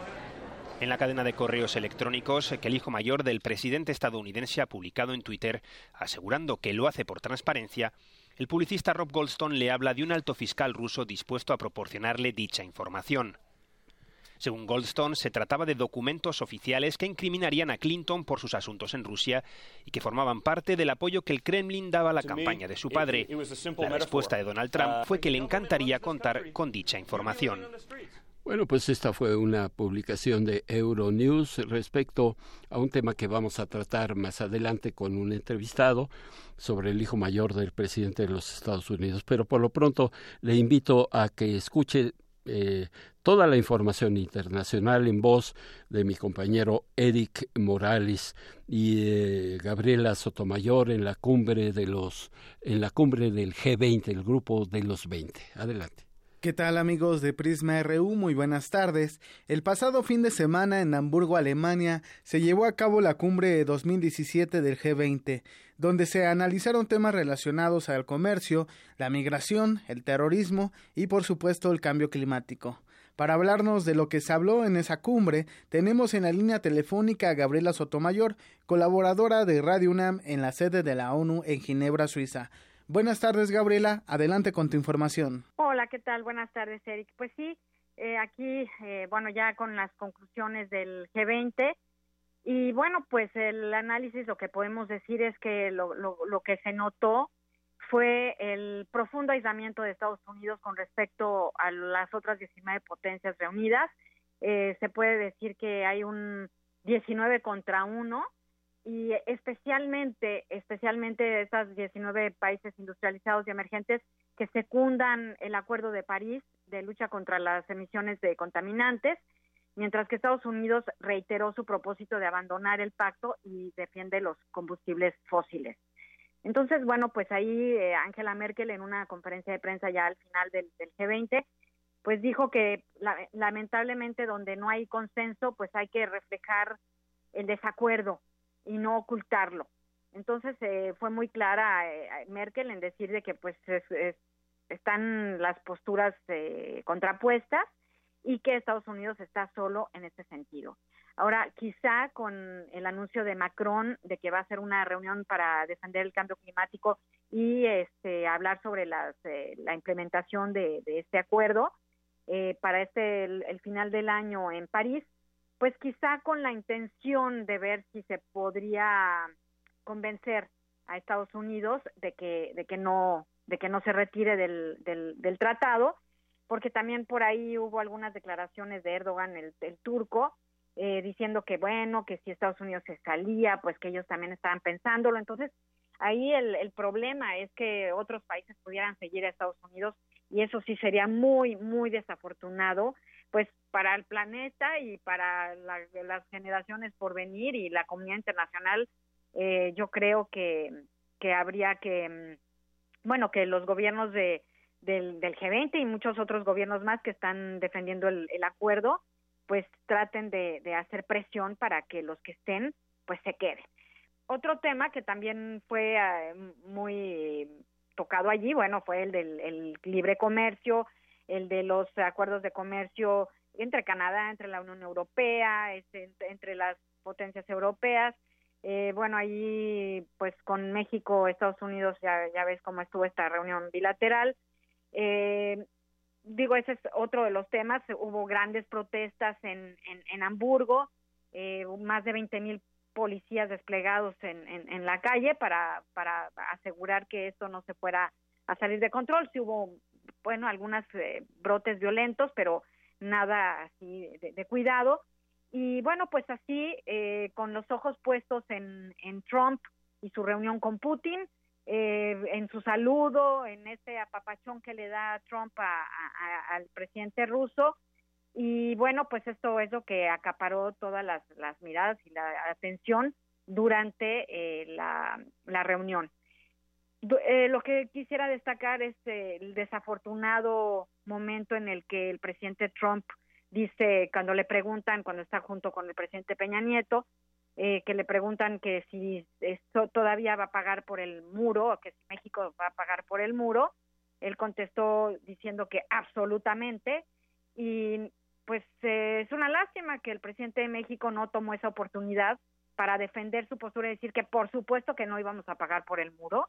Eh, tuvo ahí un momento, pues yo creo que de lujo y muy importante que dejó ir para poder decir que México no va a pagar por ese muro de ninguna manera eh, no sé qué pasó, a lo mejor el presidente de México no entendió bien la palabra en inglés o estaba distraído, eh, cosas que, son imperdonables en este tipo de reuniones, y pues sí es muy lamentable que el presidente de México no haya defendido al país y, y la postura mexicana frente a otro insulto más del presidente Trump. En ese sentido, Gabriela, aquí en México lo que más llamó la atención e indignó, por supuesto, fueron las declaraciones del canciller Luis Videgaray, quien aseguró que no escuchó tales declaraciones de Trump, aunque lo tenía enfrente. No, pues sí, es, eh, lo más fácil es decir que no escucharon, pero todos lo escuchamos. Se escuchó perfectamente, eh, eh, digo, y es más, estaba el ruido de las cámaras, de las fotografías que hacen el de las fotos, eh, había, había ruido, pero todos pudimos escuchar a la periodista cuando le dijo que si iba a pagar por el muro, que si todavía pensaba que México tenía que pagar, parar, y él contestó absolutamente dos veces. Entonces, yo creo que el presidente Enrique Peña Nieto no habla muy bien inglés, quizás se le haya escapado, pero Videgaray no, Videgaray entiende perfectamente bien y yo creo que más bien se quedó pues sin poder reaccionar cuando allí tendría que haber dicho, lo siento, perdón, pero la postura de México es que no. Y ahí enfrente, y eh, en vivo y a todo color, debería de haber dicho eh, alguien del gobierno de México que México no va a pagar, especialmente el presidente, pero bueno, si no el presidente no, no, no, no escuchó o no entendió, pues yo creo que Videgaray tenía que haber salido a la defensa. Así es, Gabriela. Y ya que hablamos de México en el G20, ¿cómo evalúas la participación de la representación mexicana en esta cumbre? Sí, bueno, la participación de México eh, fue importante porque México es un país, una economía pujante. Eh, yo creo que, bueno, no sé exactamente en, en corto, en encuentros bilaterales, qué se ha de haber pactado. Eh, ya eso, eso desconozco los detalles. pero bueno, pero México tuvo una, una, una postura digna. el presidente un poco siempre en estos encuentros se ve un poco como como un poco perdido, como un poco desorientado, eh, quizá también su, su falta de, dominar varios idiomas pues le hace aislarse de los de las demás, pero pero bueno, más o menos pues la cosa fluyó. Lo que lo que sí me llamó muchísimo la atención es el por qué la primera dama de México lleva a la reunión del G20 a su hija, eh, una chica adolescente que pues la verdad es que eh, podía haber quedado en casa, no, no, no creo que tenía que, que hacer nada en esa reunión y me parece que eso pues no, no fue muy, muy afortunado. Pero bueno, dentro de otra cosa que podríamos, bueno, que sí me gustaría destacar de esta reunión del G20, que es muy, muy importante, es esta reunión de Putin con Trump, pero sobre todo es este acuerdo para el cese al fuego en Siria.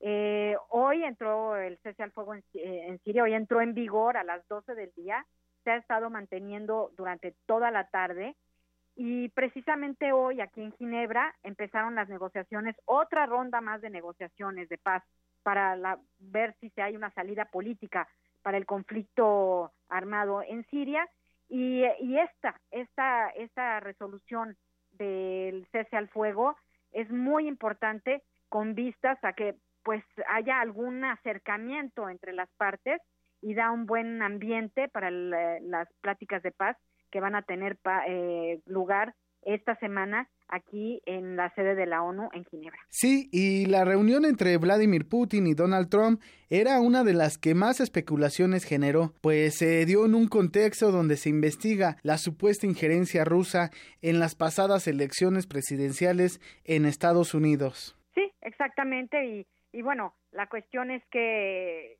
ambos mandatarios, bueno, Putin domina perfectamente bien esta escena, eh, ya ha pasado por varios presidentes de Estados Unidos, eh, sabe cómo comportarse, sabe cómo, sabe cuándo hablar y cuándo quedarse callado.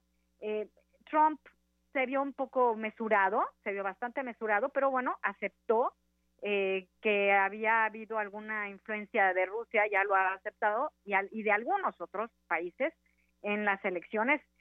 Acaban de, de encontrar en Estados Unidos que el hijo del presidente Trump tuvo una reunión con el Kremlin, eh, para hablar sobre la secretaria de Estado Hillary Clinton de ese entonces y candidata a la presidencia en junio del año pasado.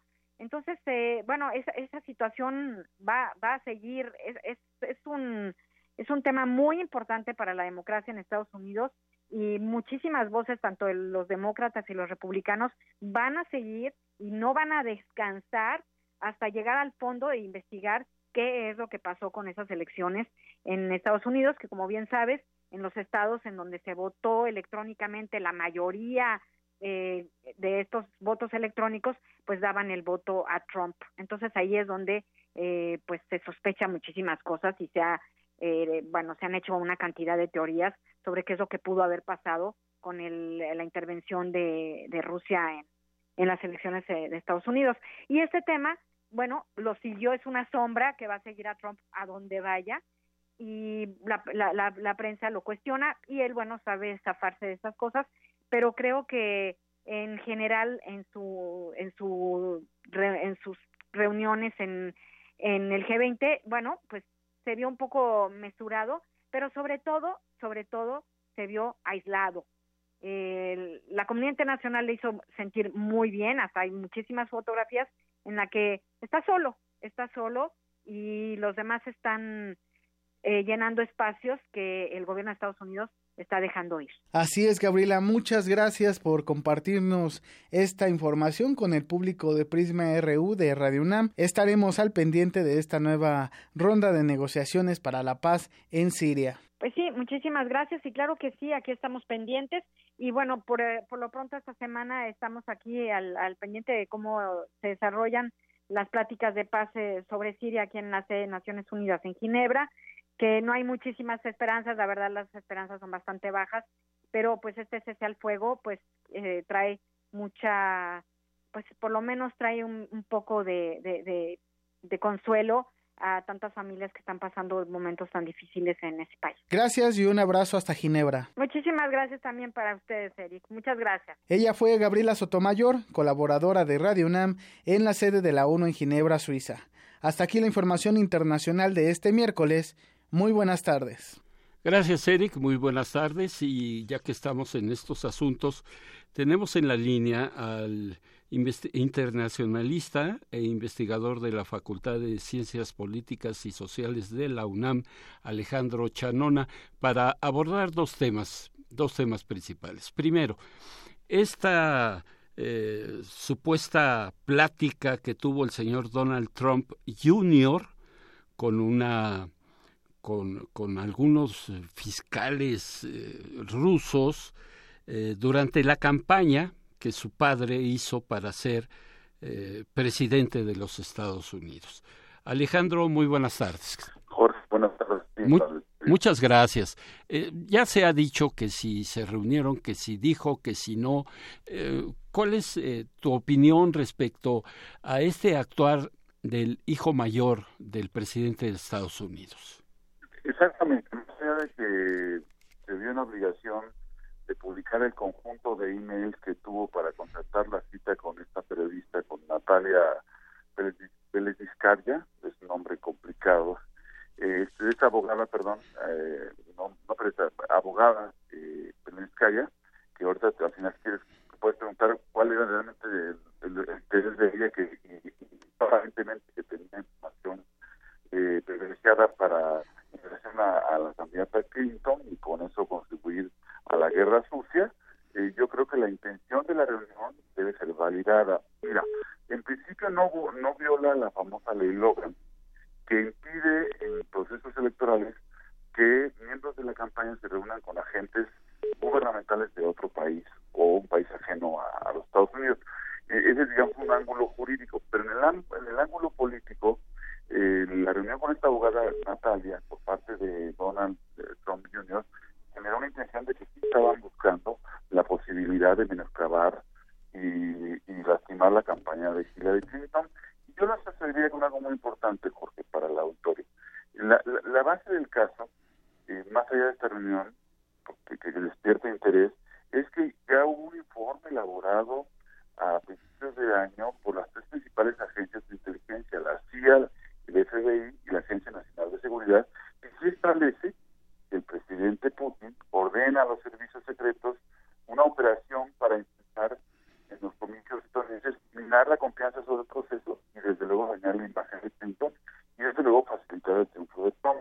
Entonces, esto sería como una especie de simple cereza del pastel un referente más de por qué el, el Rusia va a acabar siendo un tema muy complicado, es decir, no hemos terminado y recordemos que sigue pendiente en lo que pueda a las conclusiones puede llegar un, un, un, proceso que está eh, encabezando un fiscal especial llamado Robert Mueller, que ya sabe que esta reunión se incluye dentro de las pesquisas que está llevando a cabo. Entonces, yo creo que esto sigue su marcha, Jorge, y desde luego eh, vamos a ver qué, pasa en la siguiente fase, Jorge.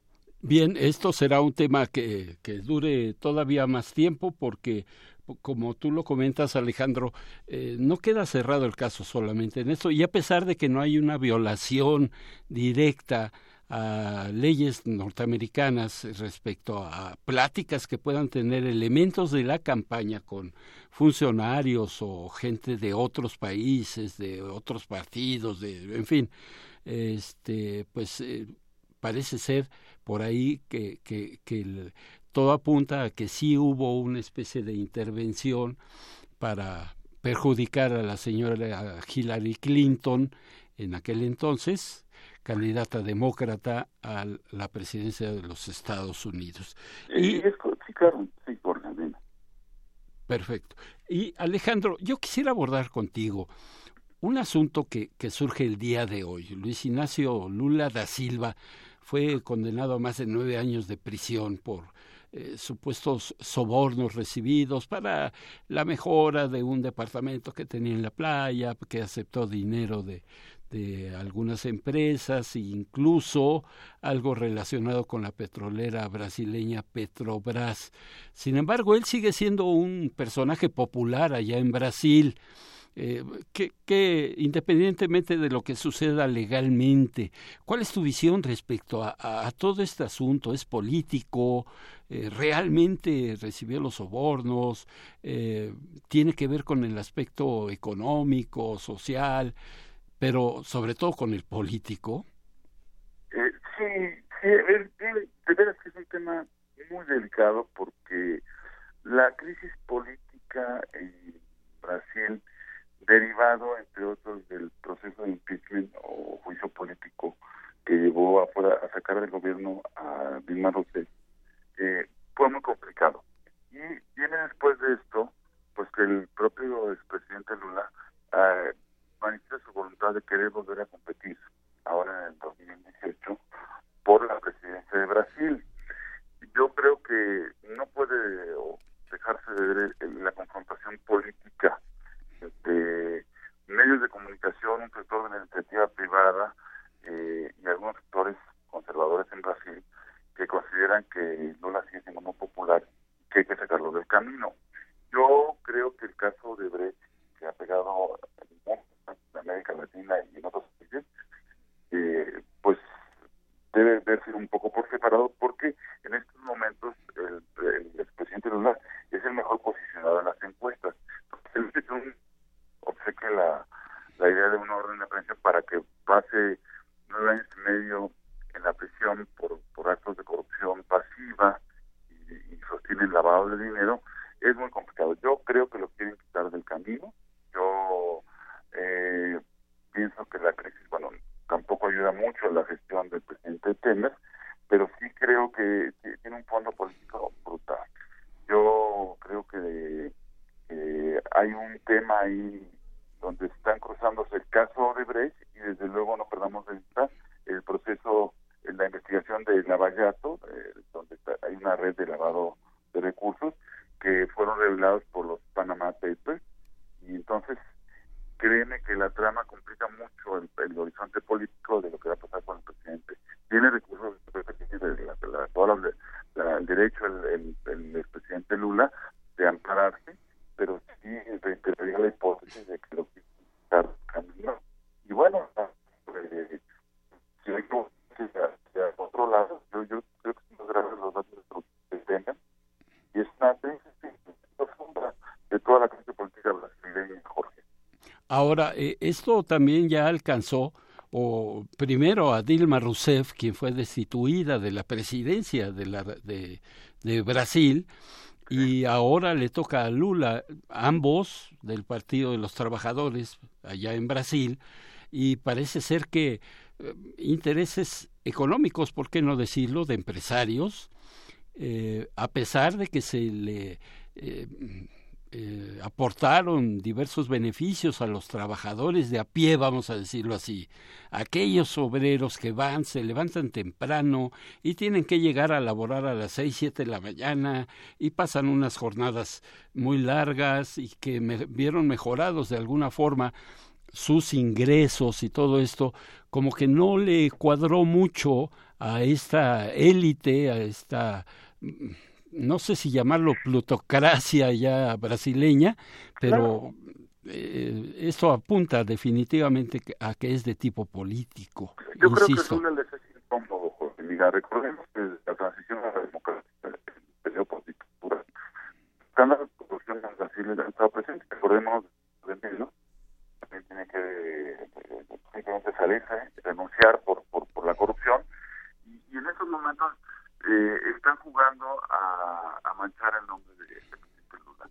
Es una casa, como dice el de brujas, ahora tiene...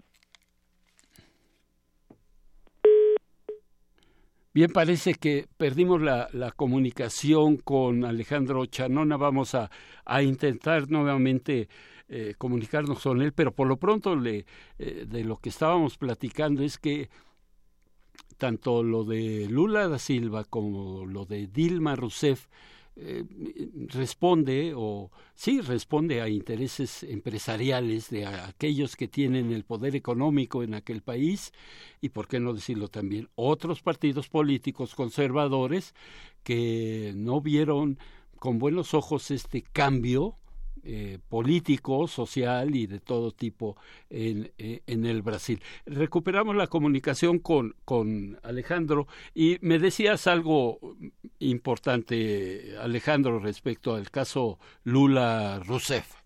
Sí, yo, yo decía, este, no sé si alcancé a redondear la idea de que desde Color Renelo al presente ha habido eh, sin duda un, una clase política muy eh, limitada al, poder económico que precede a Lula y que inclusive tiene que ver con la dinámica de Brecht, eso podría parte. Y yo sí creo que el presidente Lula eh, va, va a seguir su caso en libertad, va a apelar, va a poder apelar. Y yo creo que ahorita inclusive tuvo mucho cuidado el, el juez, el juez que lo lo trata de sentenciar, este, eh, Moro, quien sostiene que, que la sentencia eh, es en razón de en razón de que, se trata de no impactar eh, en, en, la, en, el ánimo de, del presidente Lula, pero yo siento que si, si revisamos cómo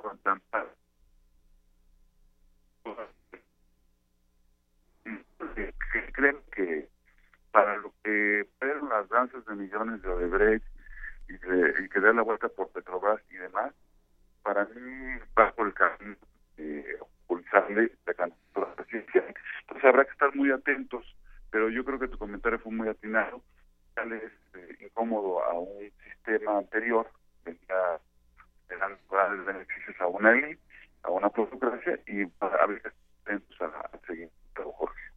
Pues Alejandro, yo te agradezco muchísimo tu, tus conceptos respecto a, dos casos importantes que mueven al mundo en este momento, bueno, a nivel internacional en estos momentos. El caso Donald Trump Jr. y el caso Lula da Silva, quien hoy fue pues eh, sentenciado estos nueve años y medio de cárcel por corrupción allá en el país sudamericano. Por lo pronto, seguimos en contacto, Alejandro. Te agradezco por lo pronto el favor de tu contestación y de, tu atención. Buenas tardes. Gracias, Alejandro Chanona, internacionalista e investigador de la Facultad de Ciencias Políticas y Sociales de la UNAM. Prisma RU. Bien, eh, mañana habrá una importante mesa de discusión allá en la Universidad Autónoma Metropolitana, eh, violencia, amenazas y espionaje contra comunicadores, con un subtítulo que dice la libertad de expresión en México.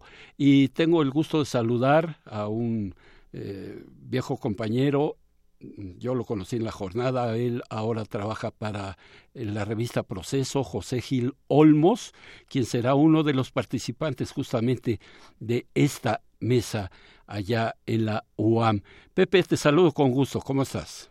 Muy bien, Jorge, muy buenas eh, tardes y gracias por la invitación a participar en tu programa. Gracias. Y José, mi primera pregunta, ¿cuál, eh, ¿en qué sentido irá tu intervención, tu, eh, sí, tu intervención allá en, en esta mesa redonda, vamos a llamarla así? Mira, va en el sentido de que todo lo que está ocurriendo con nosotros los reporteros, estas cosas de espionaje, las eh, amenazas de muerte, estas, eh, todo este ambiente, digamos, negativo para, para el periodismo, pues no no es otro más que el que está viviendo la mayor parte de la población del país y que pues de alguna manera es una expresión de la crisis que estamos eh, no viviendo sino sufriendo y que pues nos está llevando a situaciones que históricamente no teníamos en el periodismo no no hay un registro de tanta violencia tantas amenazas eh, pues eh, muertes e incluso desplazamientos de compañeros reporteros que se han tenido que salir de sus eh, pues de las ciudades, de las comunidades o del pueblo donde viven, porque pues son amenazados por eh, un poder que se ha erigido en varios territorios del país, donde eh, el crimen organizado es que realmente el que gobierna. Entonces, eh, frente a todo esto, pues lo que vemos también al mismo tiempo es una deficiencia muy clara de una de las responsabilidades mayores que tiene el Estado mexicano y el gobierno, que es el de la seguridad. sí. sí, perdón. Adelante, adelante. Y si observamos en últimos días, pues estas denuncias de espionaje, pues me parece que forma parte de este ambiente donde pues el gobierno debería estar espiando pues no a, defensores de derechos humanos o a periodistas o activistas, sino más bien pues a los que corresponden, ¿no? que es el crimen organizado. Ahora, eh, acabas de mencionar algo muy importante. Este, esta situación eh, es atípica en cuanto a la intensidad de las agresiones a los informadores. Leía yo, Pepe, una estadística que me parece importante. Seis de cada diez agresiones a periodistas en este país no las, no las hace el crimen organizado, sino el propio gobierno. Entonces, eh, eh, esto ya preocupa porque, bueno, la delincuencia organizada, de alguna forma, por cuidar sus intereses, sus territorios, su tráfico de estupefacientes, lo que quieras y mandes, pues eh, no que tengan razón de, de, ser estas agresiones, pero, pero son como que más lógicas. Y el, ahora la mayoría de estas agresiones son por parte del gobierno. ¿Tú crees que, que sea de esta manera eh, esta situación que vivimos los informadores en esta época? Sí, bueno, me parece que no hay, te digo, una, un momento en la historia del periodismo este, nacional tan pues tan violento y tan complicado como el de ahora y creo que es una expresión muy pues muy evidente como bien decías que una buena parte de las agresiones vienen por parte de las autoridades es que hay una ahí me parece ¿eh? y esto que voy a decir es muy eh, muy grave que es una expresión muy clara de lo que llamamos el narcoestado o el narcogobierno donde autoridad y eh, crimen organizado es exactamente lo mismo. Y lo podemos ver sobre todo en los lugares donde hay más agresiones, eh, Veracruz, Tamaulipas, Michoacán, eh, el Estado de México. Bueno, pues ahí es donde estamos observando, bueno, Guerrero, ¿no? O sea, podríamos dar una lista muy grande de entidades donde observamos esto y eh, pues me parece que lo más preocupante es que la autoridad y eh, el crimen organizado sea exactamente lo mismo. Y, eso me parece que lo que estamos viendo. Y creo que estamos a, dos fuegos, este Pepe, porque por un lado el gobierno, por otro lado la delincuencia, pues eh, ni para dónde hacerse. Yo creo que sí hay soluciones al respecto, pero en estos momentos, la verdad, estamos entre la espada y la pared, dijeran por ahí. Totalmente, Jorge. Eh, mira, si cuando uno, como reportero, que somos ya viejos reporteros, ¿no? hemos estado en situaciones de alto riesgo, eh, la cobertura que hacíamos en Chiapas, por ejemplo, donde pues había una, un conflicto armado, pero sabíamos exactamente quiénes eran, ¿no? Los, este, digamos, los actores en este, en este escenario, pues ahora si vamos a entidades como Michoacán, como Guerrero, ahí pues eh, el halcón puede ser el policía, el soldado o el portero del hotel o este el, niño que está vendiendo en el zócalo. O sea, estamos frente a una serie de personajes que forman parte de una red ¿no? de, pues de, criminal y frente a eso pues no tenemos ninguna posibilidad de defensa. Mira, me parece, y es una de las cosas que quiero decir mañana en este foro, es que no hay ningún manual, no hay ningún protocolo, eh, no hay eh, ninguna eh, autoridad, este, tanto, y me refiero a manuales internacionales de protección a periodistas, que pueda proteger en este momento a quienes en México hacemos esta labor en estos sitios de alto conflicto. lo primerito que antes, ¿no? Antes se decía, no, pues primero identifícate que eres prensa, ¿no? Ahora vas a un una comunidad, un pueblo eh, controlado por el crimen organizado y lo que menos dices es que eres periodista. Te registras como un ciudadano X en el hotel, eh, te cuidas al entrar a un restaurante, te cuidas de quién, con quién estás hablando, este, llevas un auto que sea de la localidad para que no indiquen que es de fuera, o sea, haces todo, todo lo posible para que no sepan que eres un periodista. Este, esta situación es totalmente anómala para una zona, una, una situación de conflicto. Por eso es que pues, eh, cuando las organizaciones internacionales, ¿no? como Artículo 19 o eh, Reporteros sin Fronteras, todo esto, hacen recomendaciones de cómo es que tenemos que trabajar los reporteros ah, en esta situación, pues la verdad es que no funcionan. Y tampoco funcionan ninguna de las fiscalías que tenemos ahora para la protección de los reporteros.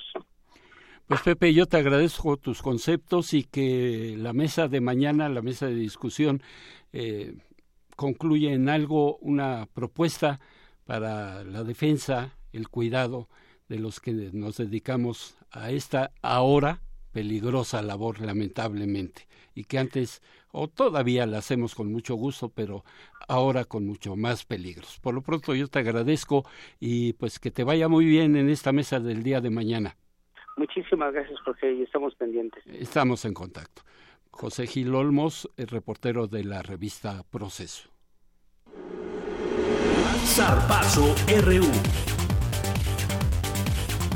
Y ahora pasamos con mi compañero Isaí Morales y los deportes en Prisma RU. ¿Qué tal? Muy buenas tardes. Damos inicio con la información deportiva. El representativo de gimnasia del UNAM logró un total de 42 medallas en el Campeonato Nacional de Gimnasia Artística 2017, un evento que se desarrolló en Guadalajara. El certamen arrancó con la rama varonil, en el cual los auriazules cosecharon 11 preseas de oro, 11 de plata y 13 de bronce, en los diferentes aparatos que comprende la gimnasia artística, por ejemplo el piso, arzones, anillos, salto de caballo, barras paralelas, barras fijas y el denominado all around.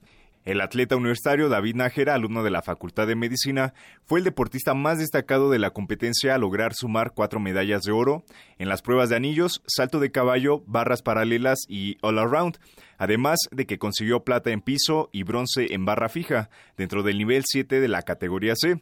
Y en la rama femenil, seis gimnastas completaron la colecta de medallas con tres oros, dos platas y dos bronces. La actuación más destacada fue la de Michelle Zúñiga, quien logró ser campeona en salto y subcampeona en viga del nivel 8E y tuvimos la oportunidad de hablar con ella, con Michelle Zúñiga, y esto fue lo que nos comentó. Pues si nos puedes primero explicar por qué te gusta la gimnasia, por qué escogiste este deporte. Pues desde chiquita elegí el deporte de gimnasia por todos, como los, ver las competencias grandes, los mortales y eso, yo dije, ah, qué padre, yo quiero hacer eso. Entonces, pues como era un nivel bajo y empecé a tener buenos resultados desde niveles principiantes, pues dije, sí sirvo para esto, entonces seguí. ¿Cuánto tiempo llevas practicándolo? Ocho años. ¿Ahorita cuántos años tienes? Dieciocho. Desde los diez años empezaste. ¿Y cómo, digamos, ha sido tu evolución desde que empezaste hasta ahorita? Pues ha sido bastante buena porque ahorita estoy en un nivel en el que están las niñas que empezaron desde los 3 años. Entonces yo empecé desde los 10 y pues me siento orgullosa hasta ahorita de lo que he hecho. Oye, vienes ahorita de la competencia, bueno, del Campeonato Nacional de Gimnasia. ¿Cómo te fue ahí? Pues quedé en primer lugar en saltos, segundo lugar en viga y cuarto all around.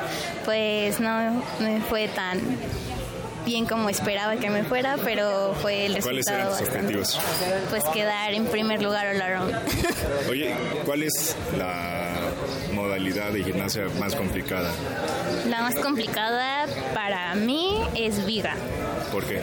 Porque como estás nerviosa y es mantener el equilibrio, pues empiezas a temblar o como que ya lo pierdes. ¿Cuál es el ancho de la viga? Porque todos vemos en la tele, ¿no? Cómo brincan y mantienen el equilibrio y demás. Pero yo creo que sea ser muy complicado mantener ahí el equilibrio. ¿Cuál es el ancho? 10 centímetros. 10 centímetros. Si tienes que hacer todo en esos 10 centímetros.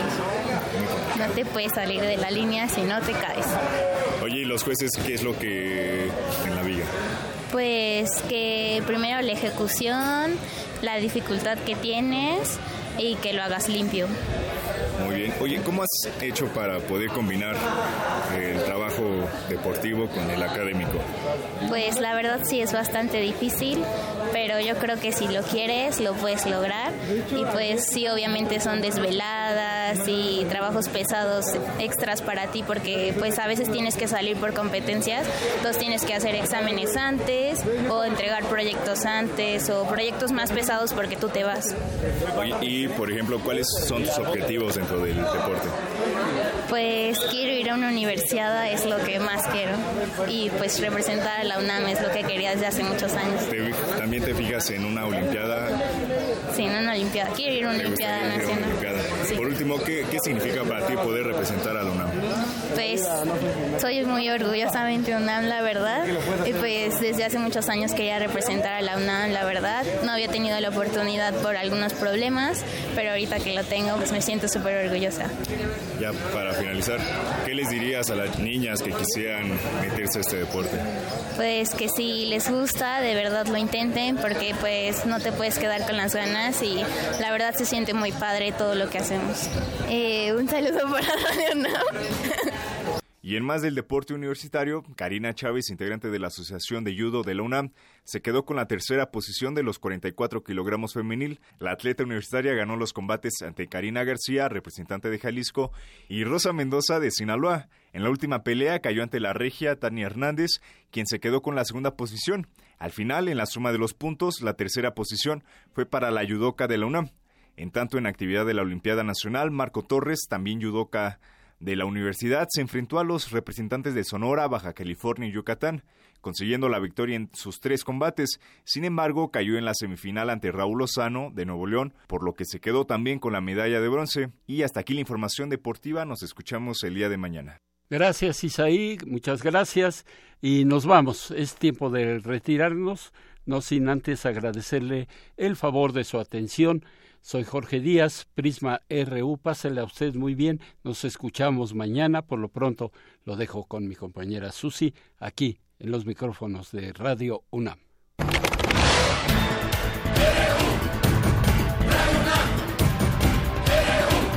Prisma RU. Los perfiles del acontecer universitario de México y el mundo en una frecuencia. De lunes a viernes, de una a 3 de la tarde.